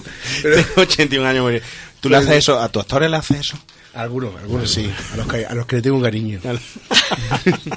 Véase su cara. Oye, le damos la bienvenida. Acaba de entrar el señor Javi García. Buenas tardes, Javi. Buenas tardes, chicos. Bueno, pues ya estamos todo el cónclave reunidos. Eh, hermano Javi, vamos a ver al final quién se lleva los palos, ¿no? De, o a quién asesina o, o- o- Así que... Pero antes vamos a ver en la siguiente escena realmente cómo pasaban ese tiempo libre los estos monjes. Vamos a la siguiente.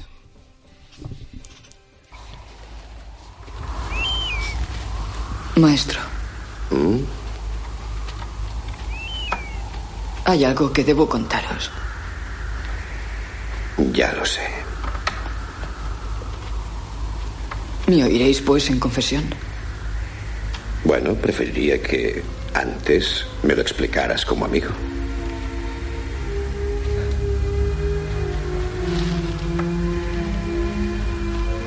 Maestro. ¿Habéis estado alguna vez enamorado? ¿Enamorado? Muchas veces. ¿De veras? Naturalmente.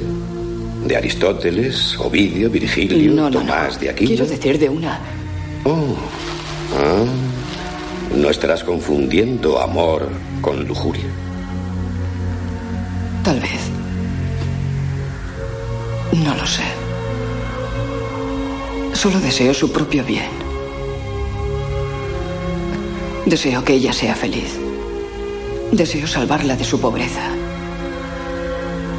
Oh, cielos. ¿Por qué, oh cielos? Estás enamorado. ¿Y eso es malo? Para un fraile representa ciertos problemas. Pero no es cierto que Santo Tomás ensalza el amor sobre todas las demás virtudes. Sí, el amor a Dios, Atso. El amor a Dios.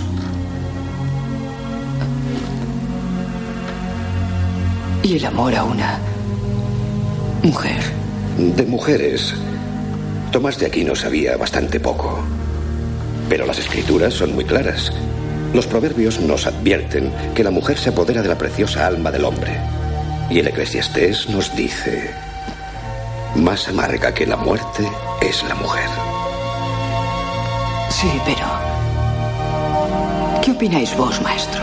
Bueno, claro está que no gozo del beneficio de tu experiencia, pero me cuesta convencerme a mí mismo de que Dios haya introducido a un ser tan inmundo en la creación sin haberle dotado de alguna virtud.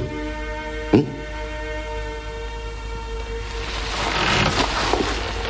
Qué pacífica sería la vida sin amor, Atso. Qué segura, qué tranquila.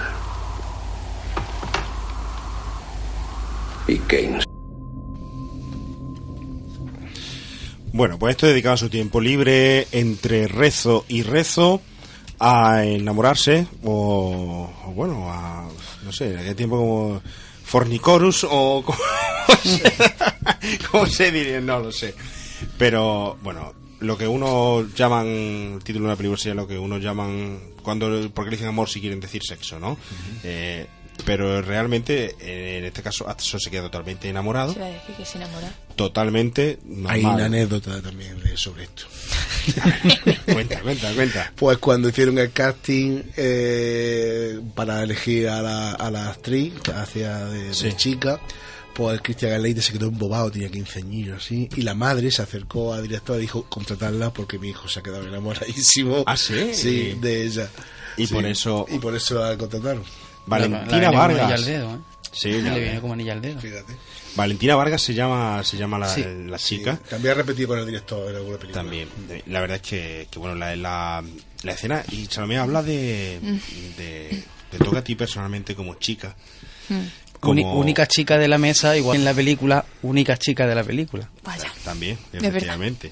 La única, por lo menos que aparezca que vea. Bueno, sale por ahí una abuela Sale también. ahí muy- como el pueblo. Sí, pero bueno, Pero que tenga relevancia con la historia. pero chica nada más Solo hay y una. está. entonces eh, realmente dice que hay una frase que dice que no hay nada peor que una mujer o tal prefiere la muerte antes que a una mujer pero luego al final termina Algo bueno tendrá, eh, ¿no? diciendo que algo bueno debe tener porque si no porque crea el señor algo tan tan hermoso.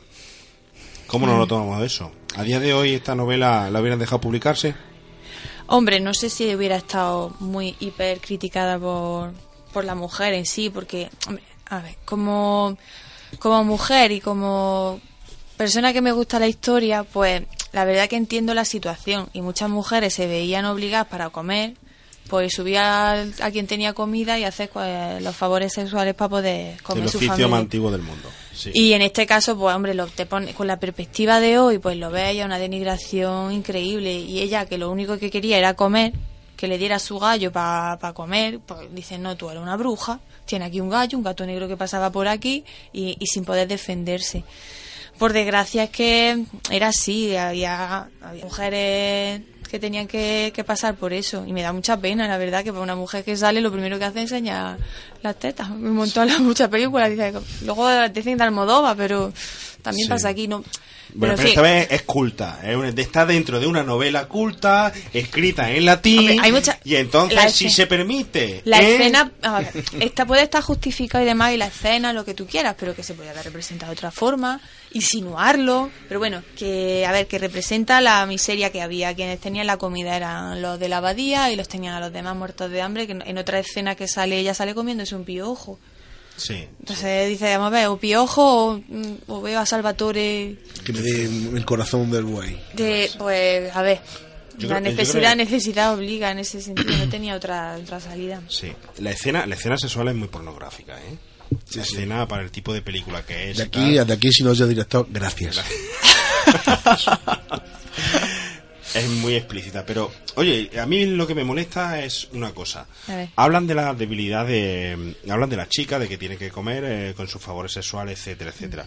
Vale, pero no hablan de la debilidad de ellos, que supuestamente deben toda su fe, su devoción a Dios, a su rezo, etcétera, y ellos no está mal visto que den su comida eh, a cambio de favores sexuales. Es que ellos no lo decir, reconocen.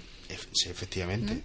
Pero eh, el papel ahí negativo para la mujer y por eso estaba la Inquisición que realmente eh, llevaba a la hoguera todo esto que estaban en contra dentro de su propia iglesia, lo que hablamos los Dulciniani, y estaban en contra de, de todo este tipo de, de gente. No sé qué opináis vosotros.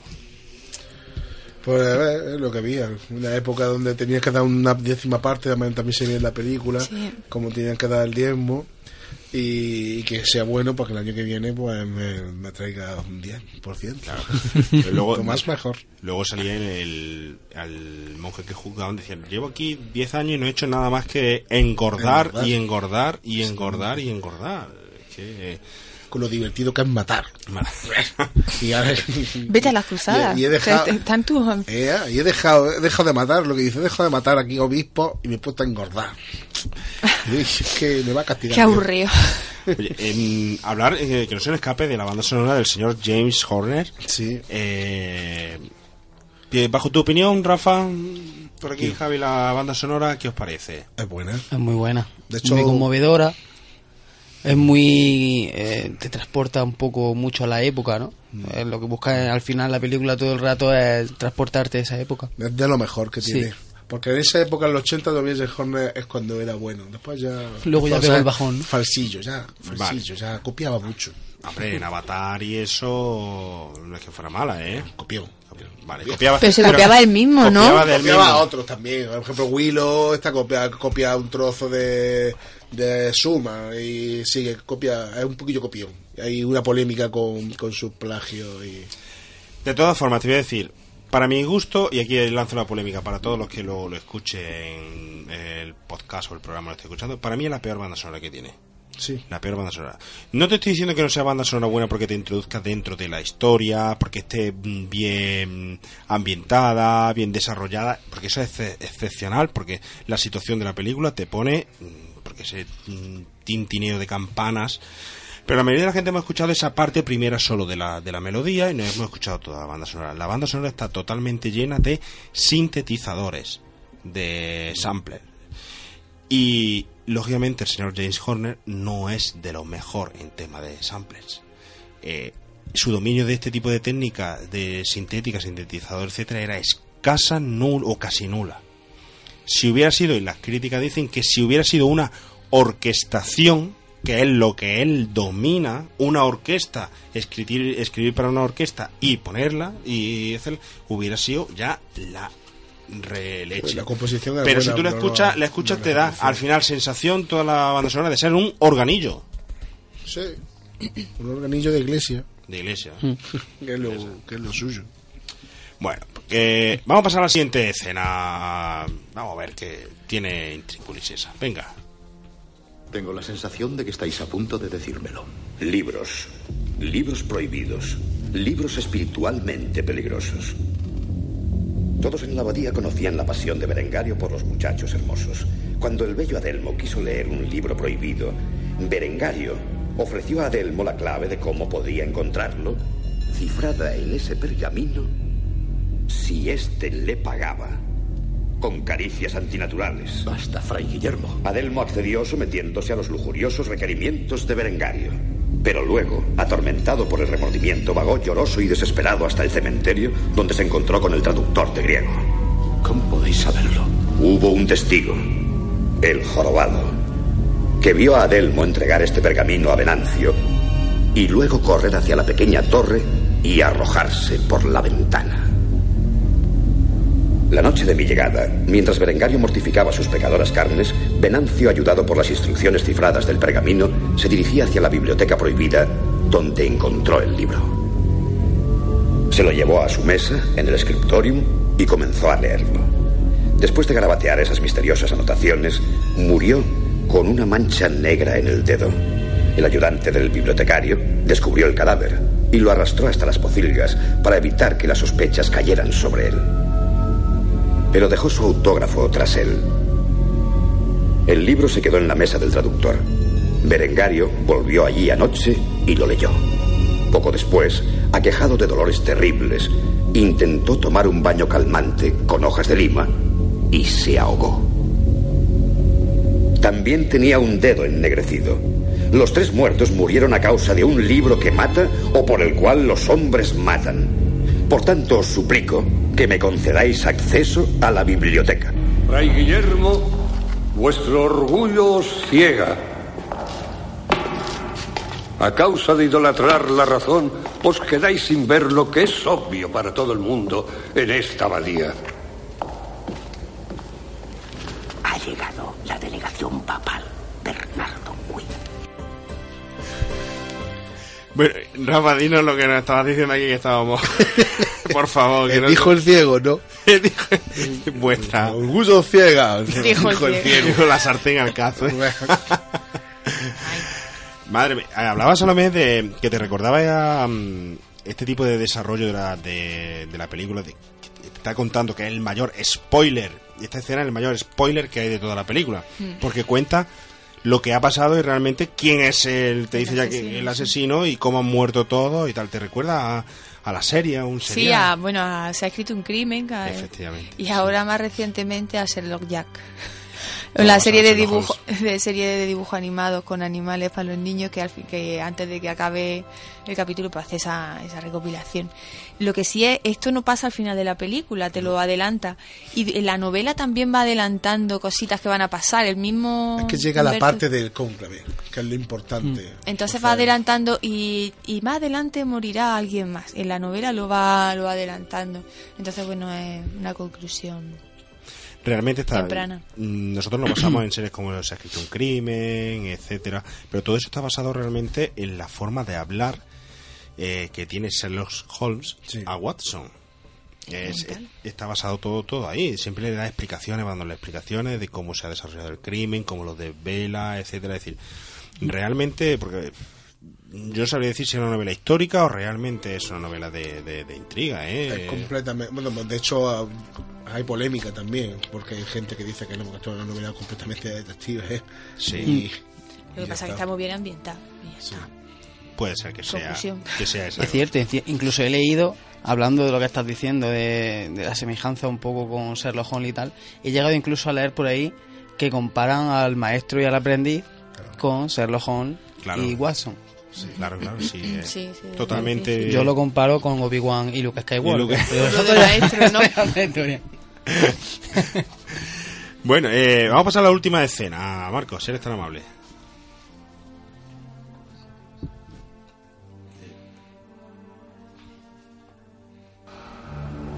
Solicito, por tanto, que confirméis mi sentencia, mi señor abad.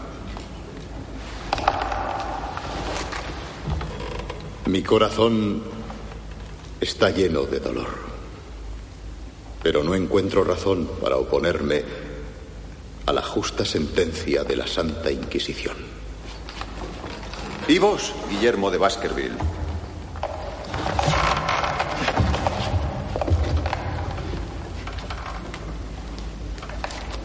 Sí. Es culpable.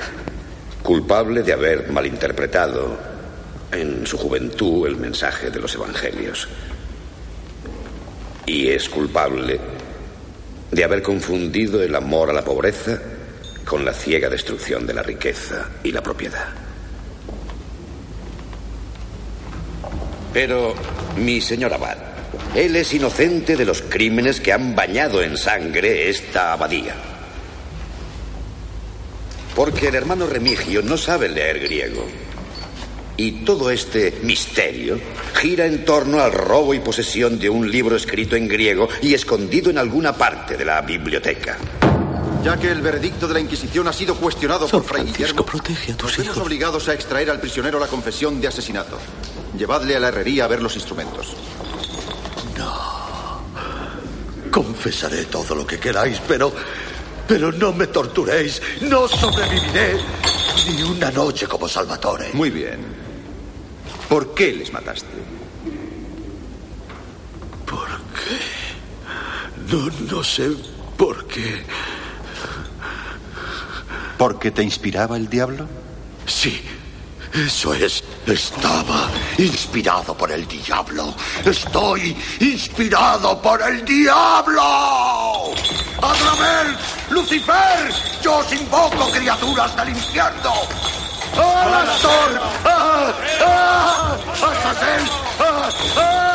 El pastor ha cumplido con su deber.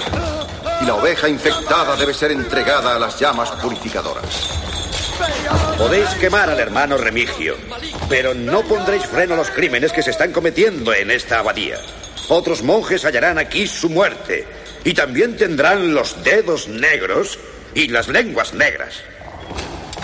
Eminencia, os lo suplico. Los franciscanos estamos tan turbados como vos por la reacción de Fray Guillermo. Una vez más hemos visto que... Bien, eh, cónclave, eh, lenguas negras, eh, dedos negros. Cerdos negros. Cerdos ne- eh, eso, Sí. eso es verdad, eso es importante, ¿eh? lo de los cerdos Sí, negros. porque de hecho hay una anécdota Eso va a ser.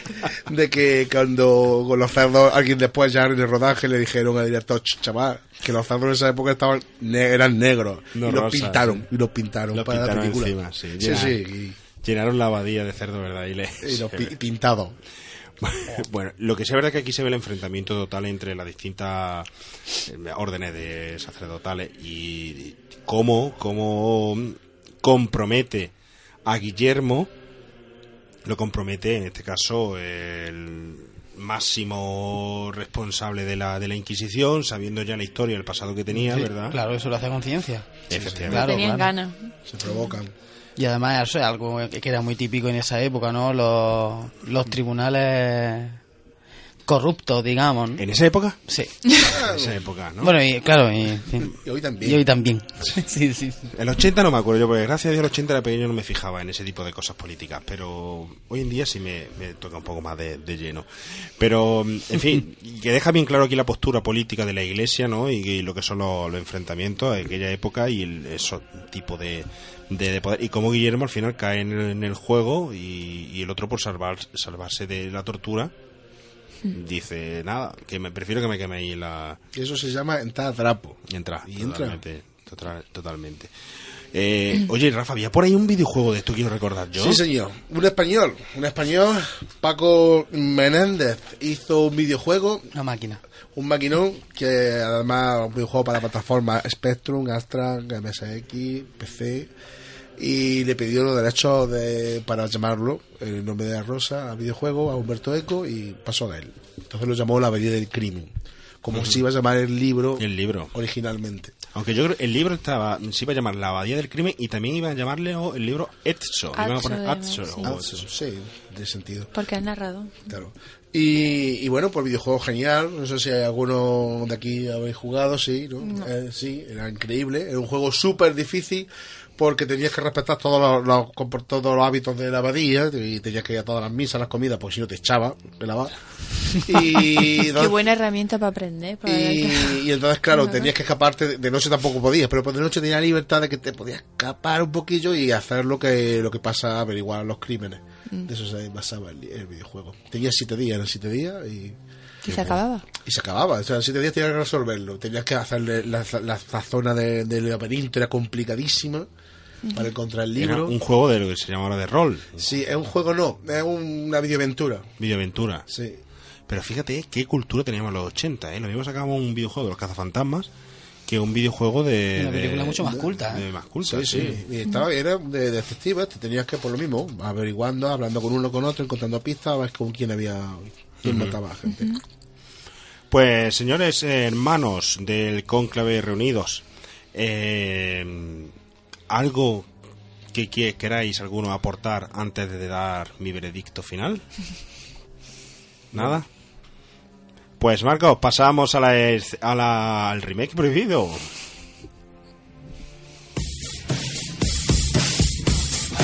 El remake prohibido con Javi García.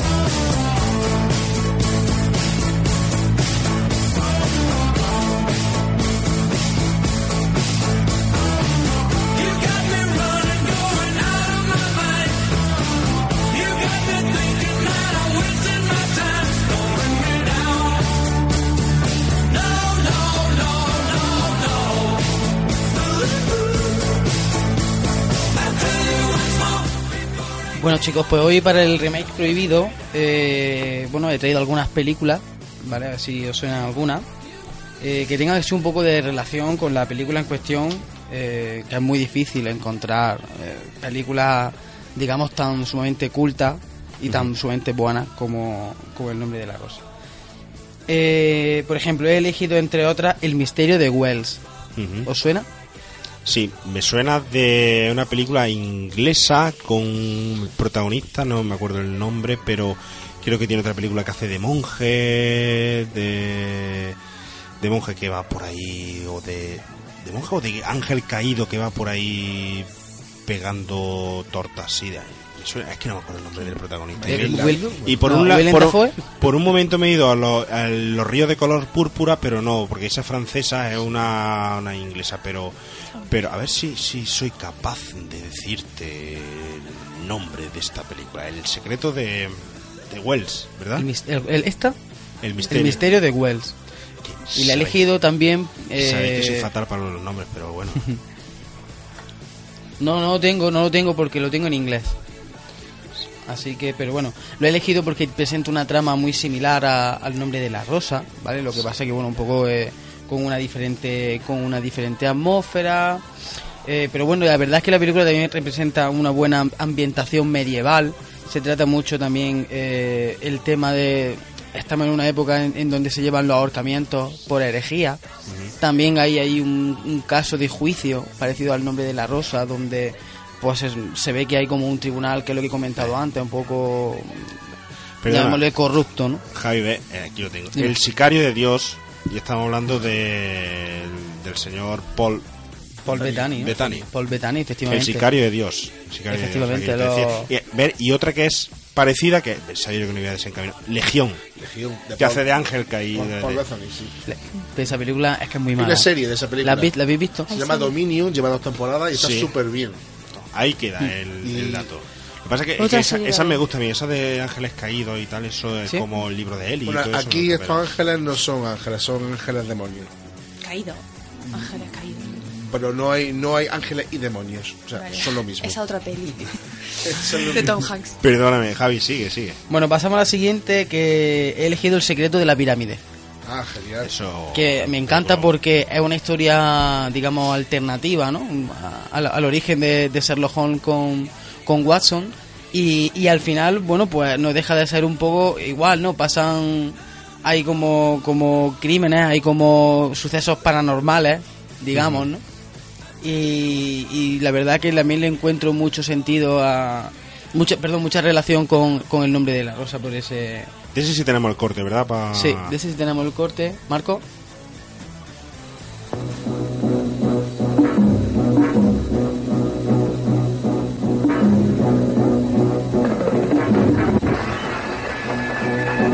Se lo suplico, abre una investigación. ¿Basada en qué? ¿En tu imaginación? Está claro que fue un suicidio. No te fíes de lo que está tan claro. Mi tío no se suicidó. Antes de toda una vida de aventuras, hubo una especial, única. ¿Cómo te llamas? Holmes. Sherlock Holmes.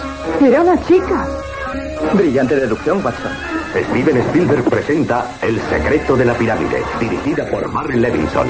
Un astuto asesino anda suelto y yo voy a encontrarlo. Podrían cogerme y eso traería complicaciones. ¿Vas a dejar que una complicación arruine una oportunidad de aventura?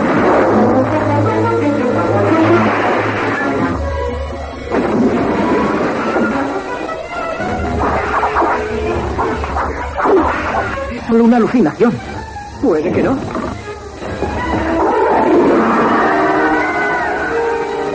Dios mío. Van a matarla. ¡Ah, está viva! Antes de que la leyenda comenzara.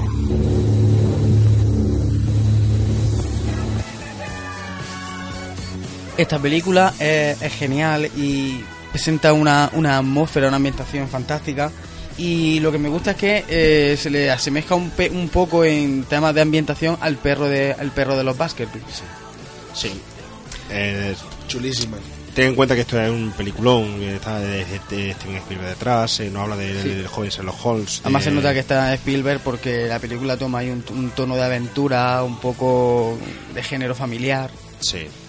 Y sobre todo que narra la historia de una, vamos, una intriga muy chula de, Sí. de ser el joven Sherlock Entre las sectas egipcias, Sí, sí, sí. los sí. dardos. Yo me acuerdo, esta es una película que me gustaría traer a remake porque es una película que yo me acuerdo de niño que, que te, te daba ganas, te, te, te- te avivaba la lectura y te avivaba la, la, la, la Eso es aventura. importante en la película.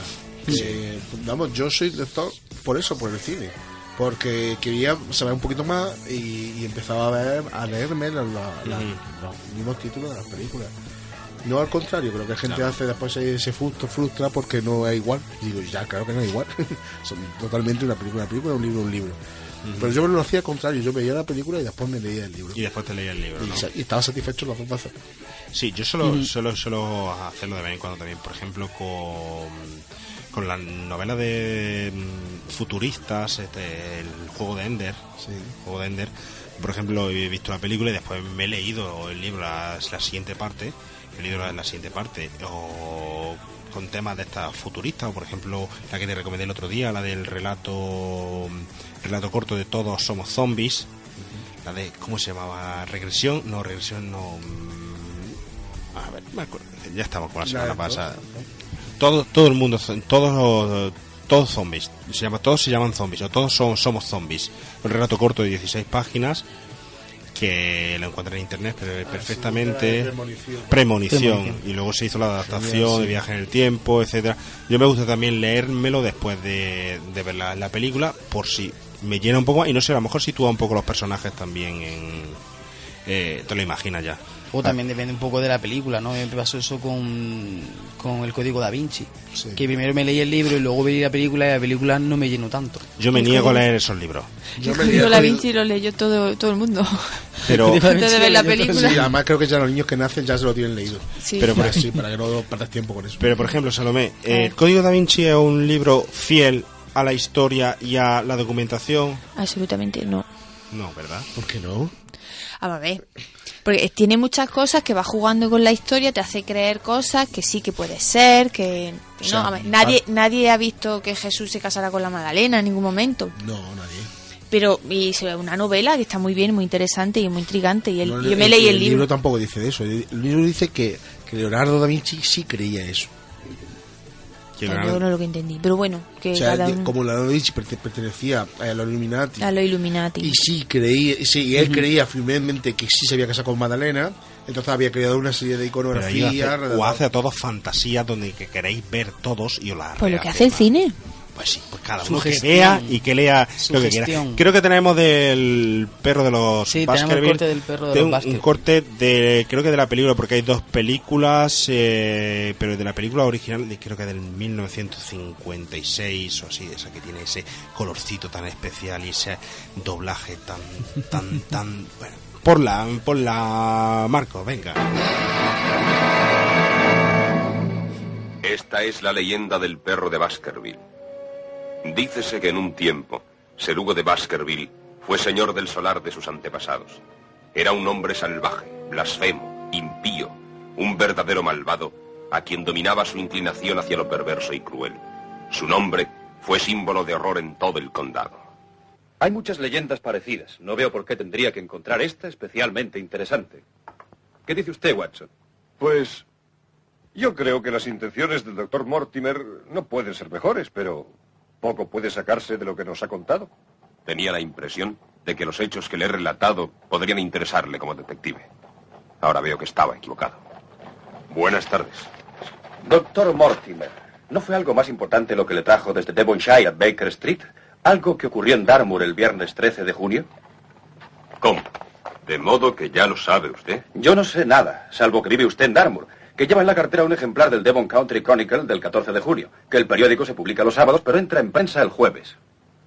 Lo ha conservado por algo de vital importancia. Las titulares no traen nada interesante, por tanto debe de estar en las noticias de última hora.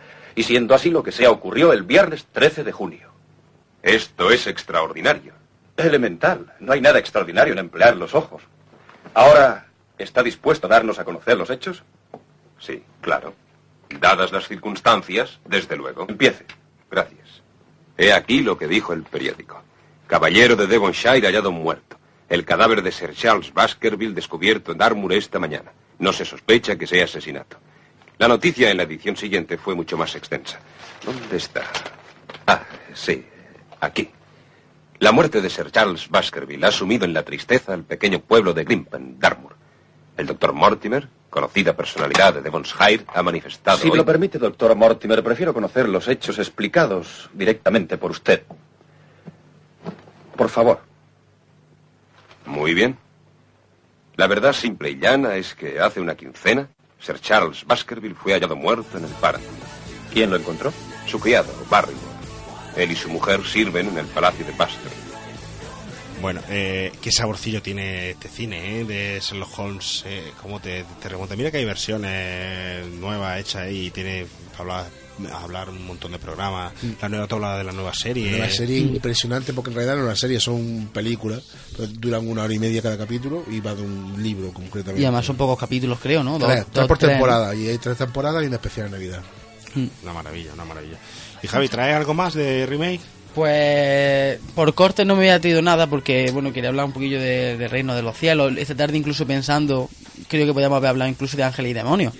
Porque también tiene un poco de Sí. relación con el tema eclesiástico y demás. Tú fíjate, yo me he traído una película para Mm. echarte una manilla que es eh, Fahrenheit 451, que es una película de 1953, un titulazo eh, clásico, eh, que habla de es un grupo de bomberos que se dedican a mm, pegarle fuego a las bibliotecas y a deshacer las bibliotecas porque no podían estar la gente informada, eh, un poco como pasaba como pasaba aquí realmente la- en, en nuestra abadía, que se se sellaba la- los libros en la biblioteca, no podías tener acceso los que los que van para que no tuviera información, para no aprender, un poco como pasa en ese equilibrium también, donde el arte lo queman, queman los libros y tal, para que no tengas Ujú. sensaciones, recuerdos, La emociones, de etcétera. Eh, Por ejemplo, igual también de los igual. nazis hicieron lo mismo. Quisieron controlar la cultura y. Y qué, pe- y qué pena, ¿no? Que se haya perdido tantos libros quemados o la forma que sea, ¿no? Porque hay una fuente de conocimiento inmensa que no nos ha llegado. Hmm. Y muchas de estas películas nos reflejan la realidad de qué pasó con todos esos libros, ¿no? Como pasa en El nombre de la rosa, ¿no? Claro. Porque, Salomé, tú de eso sabes algo, es decir, los libros, mm, cuánto hemos podido perder a día de hoy, lo de, por ejemplo, otra película, otro remake que tenía aquí puesto, Ágora, eh, con, con, con, con esa relación a la biblioteca de Alejandría y... Hipatia. Hemos perdido mucha, perdido mucha información, tú tienes constancia de, de eso, Sí. tú que todos los días trabajas en los archivos, los documentos y tal, cuando vas a hacer una investigación, has perdido algo, se conserva bien, los cuidan bien, eh, vamos a ver, mm, por desgracia, incluso la guerra ahora de, de Siria, eh, lo- el Estado Islámico lo está haciendo tal cual en la Edad Media. Está tratando a la mujer como en el nombre de la rosa, eh, está matando a conservadores de museos, está destrozando patrimonio y están destrozando libros. Mm, consta que me consta que hay archiveros sin fronteras que está bibliotecarios sin fronteras no sé si existe pero archiveros sin fronteras sí que está yendo a sitios a recuperarlo. Por ejemplo en el, desastre de Haití se ha ido se está reconstruyendo pero se ha perdido muchísimo. Y en España pues pues sí por desidia por algún por en algunos casos por desconocimiento otros por necesidad por otros porque sé que se que se cogía papel de papel el libro para hacer los pastas de papel y poder generar papel nuevo. Y no se pensaba que el libro se estaba destrozando y cuál no Mm. pero que nada que lo primero que se quema en una guerra siempre son archivos y, y cuando se quiere atacar una cultura la, la ignorancia quiere atacar la, la sabiduría pues dónde va a atacar con la biblioteca pero estamos hablando de los incendios y demás y digo con lo fácil que hubiera sido soltar a moquete en la biblioteca como en los cazafantasmas Y y no tenía que salir nadie muerto ya está A correr, a correr. No, la verdad que sí. ¿Qué iba a decirnos, eh, Rafa? No, que, que siempre que, que en el cine se ha visto mucho eso, eh, que controla la cultura y la escritura, porque es un arma muy importante para la sociedad y, y una forma de controlar la mentalidad, eh, quitándola, prohibiéndola. Incluso tenemos, tenemos la novela como La viaje en el tiempo, de La Mm. máquina del tiempo, Sí. que justamente los, los hilos no podían escribir porque porque estaba prohibida la lectura y la biblioteca por- y la escritura. Eso era el, el peligro, la memoria de la gente. Un caso muy real, muy parecido a eso, por ejemplo, hoy en día, no hace poco, el primero del siglo, es- era, por ejemplo, parecido a, la- a nuestros monjes de transcriptores, era ese legado de cultura de cómic y de superhéroe que se dejaba, que empezaba en Estados Unidos a partir de DC Comics, eh, esos puestos mm, chiquititos eh, donde mm, se hacía producciones casi chinas eh, continuamente de escritura, de, de dibujo, etcétera, pum, pum, pum, pum, para producir, producir, producir, producir. También es un legado que está ahí, que es muy parecido a esto de las de, la- de los transcriptores. Y no sé, José, ese nos podría haber hablado hoy de eso, pero de, de, de los cómics. Pero bueno, se lo dejamos para otro capítulo. bueno, eh, Javi, ¿algo más que añadirnos para la sección? Pues nada más. Pues, ¿qué os parece si vamos a por nuestro socio el millón? Vamos por él.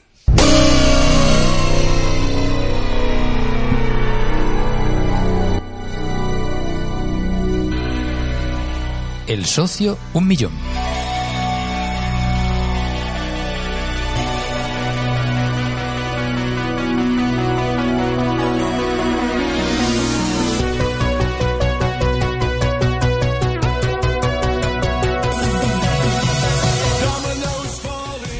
Bueno, ha llegado la hora.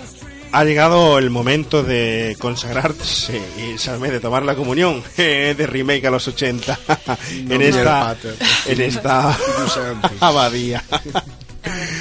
Eh, como siempre, nuestro socio del millón nos deja esos títulos para formar parte de nuestra infinita eh, biblioteca. Que esperemos que nadie nos queme nunca, que nos quemen esos VHS, esos DVD que no pirateen mucho.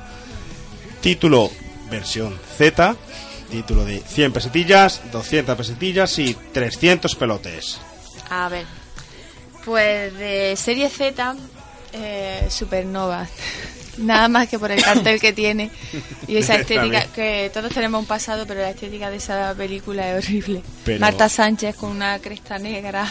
Y, dos pe- y dos pezones, ¿se puede decir pezón? Sí, pezones que, que le voy a ver, todos tenemos un pasado, digo yo, no, pero que, Sí, que bueno, sí. que, que no la recomendaría para nadie. No, que ya por curiosidad. Ahí queda, ahí queda Ahí esa superproducciones españolas. Eh, de 100 pesetas, mm, Sueño electrónico. Sueño electrónico. ¿La habéis visto? Sí, la he ¿lo has visto? Pues yo la vi en el cole. Me la pusieron en segundo de GB, creo.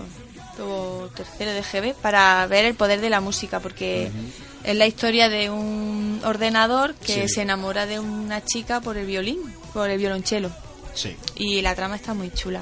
Y la Muy música súper pegadiza, muy tititín de... sí, esto es... El- Es de Beethoven la música, creo, ¿no? eh, es de, vamos, hace, tiene una sinfonía, que Una es- sinfonía. pero la música del gran, Ah, electro. del gran Giorgio Moroder, el mago por aquel entonces de la música electrónica, Sí, eh, pionero de la música electrónica, y hoy en día, pues bueno, también sigue, ya estoy hablándolo cuando Sí. yo era halcón, ¿no? y hoy en día sigue todavía ahí al pie del cañón, y estamos hablando que en aquel momento estaba en su en su apogeo, en su apogeo, de recordar que, que se llegó el Oscar, mm, el Oscar en eh, por esa película no, por otra, pero que competía con, con Superman de John Williams, ¿eh? Entonces, eh, no me acuerdo qué película fue, se va de la, pero de gran Giorgio Moroder.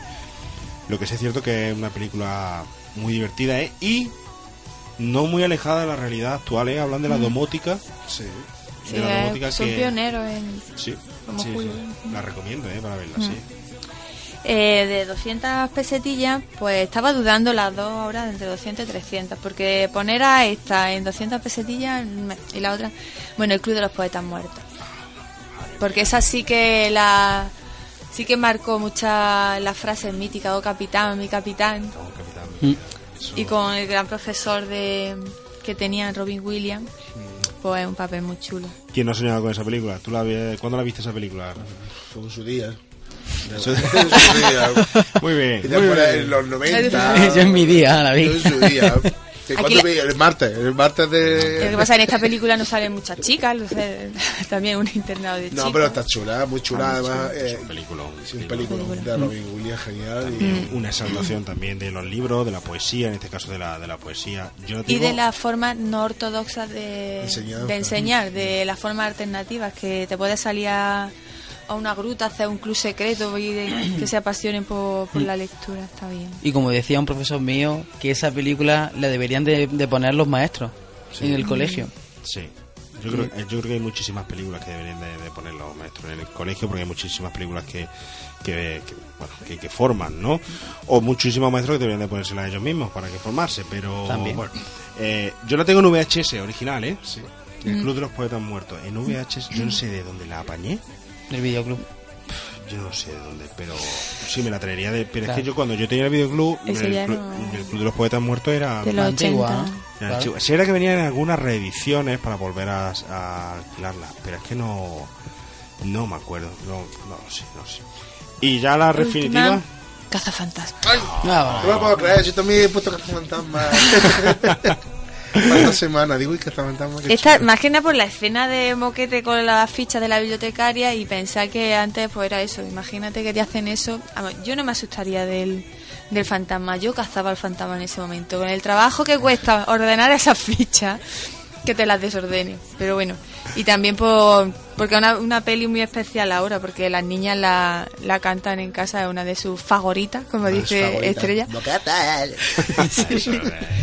Y, y nada, pues esas son mis pelis. Pues son unos titulazos, eso unos genial. titulazos. ¿Tú te has traído algo, Rafa? Yo siempre me traigo algo. qué bueno, me viene con, siempre con la escopeta cargada, ¿eh? El cazafantasma también me había, había pensado, porque el cazafantasma, el cazafantasma, además como ha sido el trailer de la, Del de la, de la- De- de la la nueva, pues no un remake. remake. ¿No un eh. remake? No, no, No, no, no. Es una película posterior, una nueva, la tercera película de Bueno, cazafantasma, en es que son protagonistas. En eso es que hay una, histi- un historión, porque se iba a hacer remake, Sí, luego bueno, secuela, iba luego... a hacer remake, se iba a hacer una tercera parte y al final se ha hecho una película donde ellas son tres- cuatro mujeres las protagonistas y cogen el relevo de los cazafantasmas. Así que Secuela. tiene Una muy buena secuela. pinta y estamos deseando que se llegue el verano para verla. Pues de serie Z había pensado en, en Brain Dead, de Peter Jackson. Tu madre se ha comido mi perro. Ay, por favor.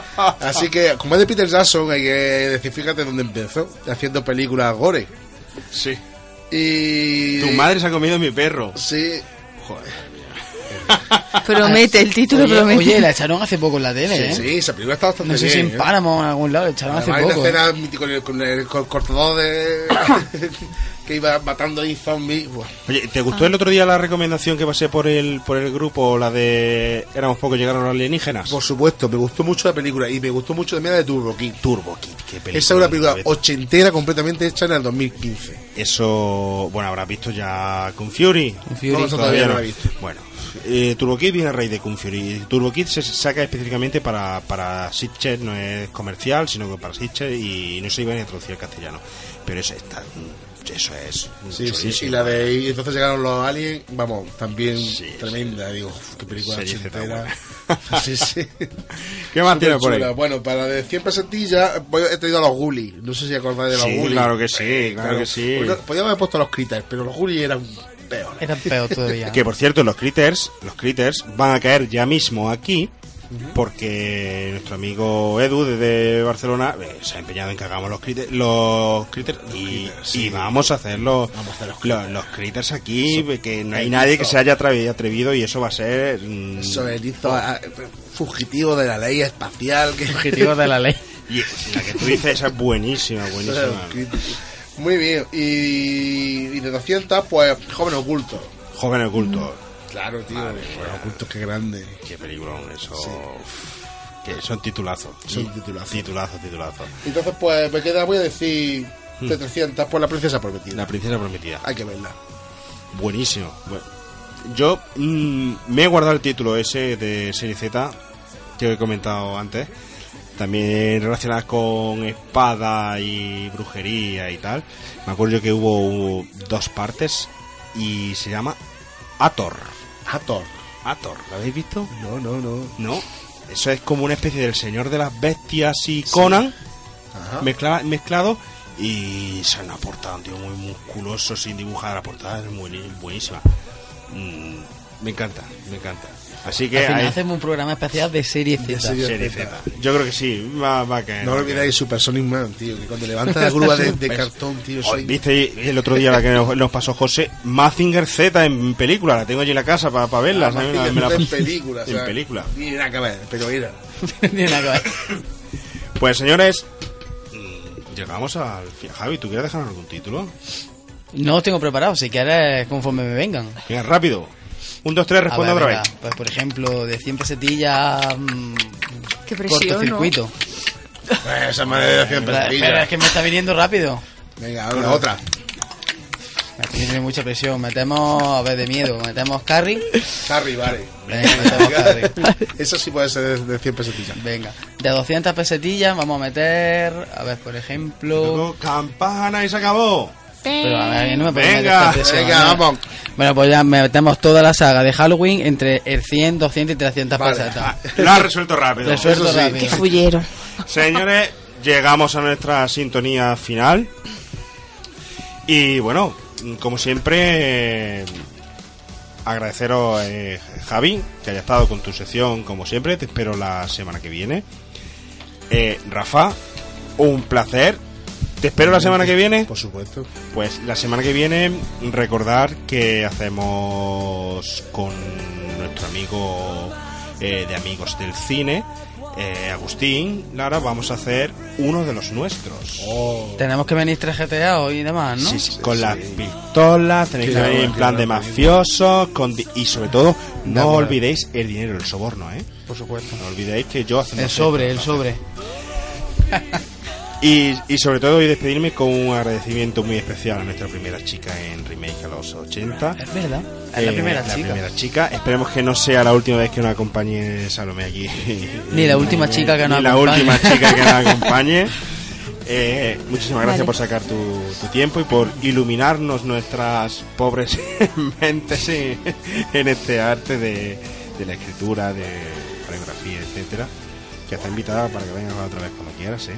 Vale. Ya. Gracias por la invitación y por estar aquí. Y nada, Remake, recordar, voy a hacer que toda la gente lo hace un pequeño inciso especial nuestras redes sociales. Por favor, mandadnos un correo electrónico si queréis que contemos algo aquí. Alguna anécdota personal, vuestro videoclub, habéis trabajado en un cine, os gusta tal película de la que hemos hablado por esto o por lo otro. Nuestro correo electrónico y nosotros, eh, remake a los 80 arroba gmail.com. Para, para mi madre no hace falta poner sello en los correos electrónicos. Que podéis mandar todo lo que queráis. nuestro nuestro Facebook, nuestro Twitter se llama exactamente igual, o esperamos, esperamos allí vuestros mm, vuestros comentarios. Os deseamos una, pediros disculpas por la semana pasada por la programación especial, eh, pediros disculpas por este catarro que me ha impedido hoy realizar mis oraciones correctamente. Y nada, que paséis muy buena semana y nos vemos la semana que viene. Un saludo.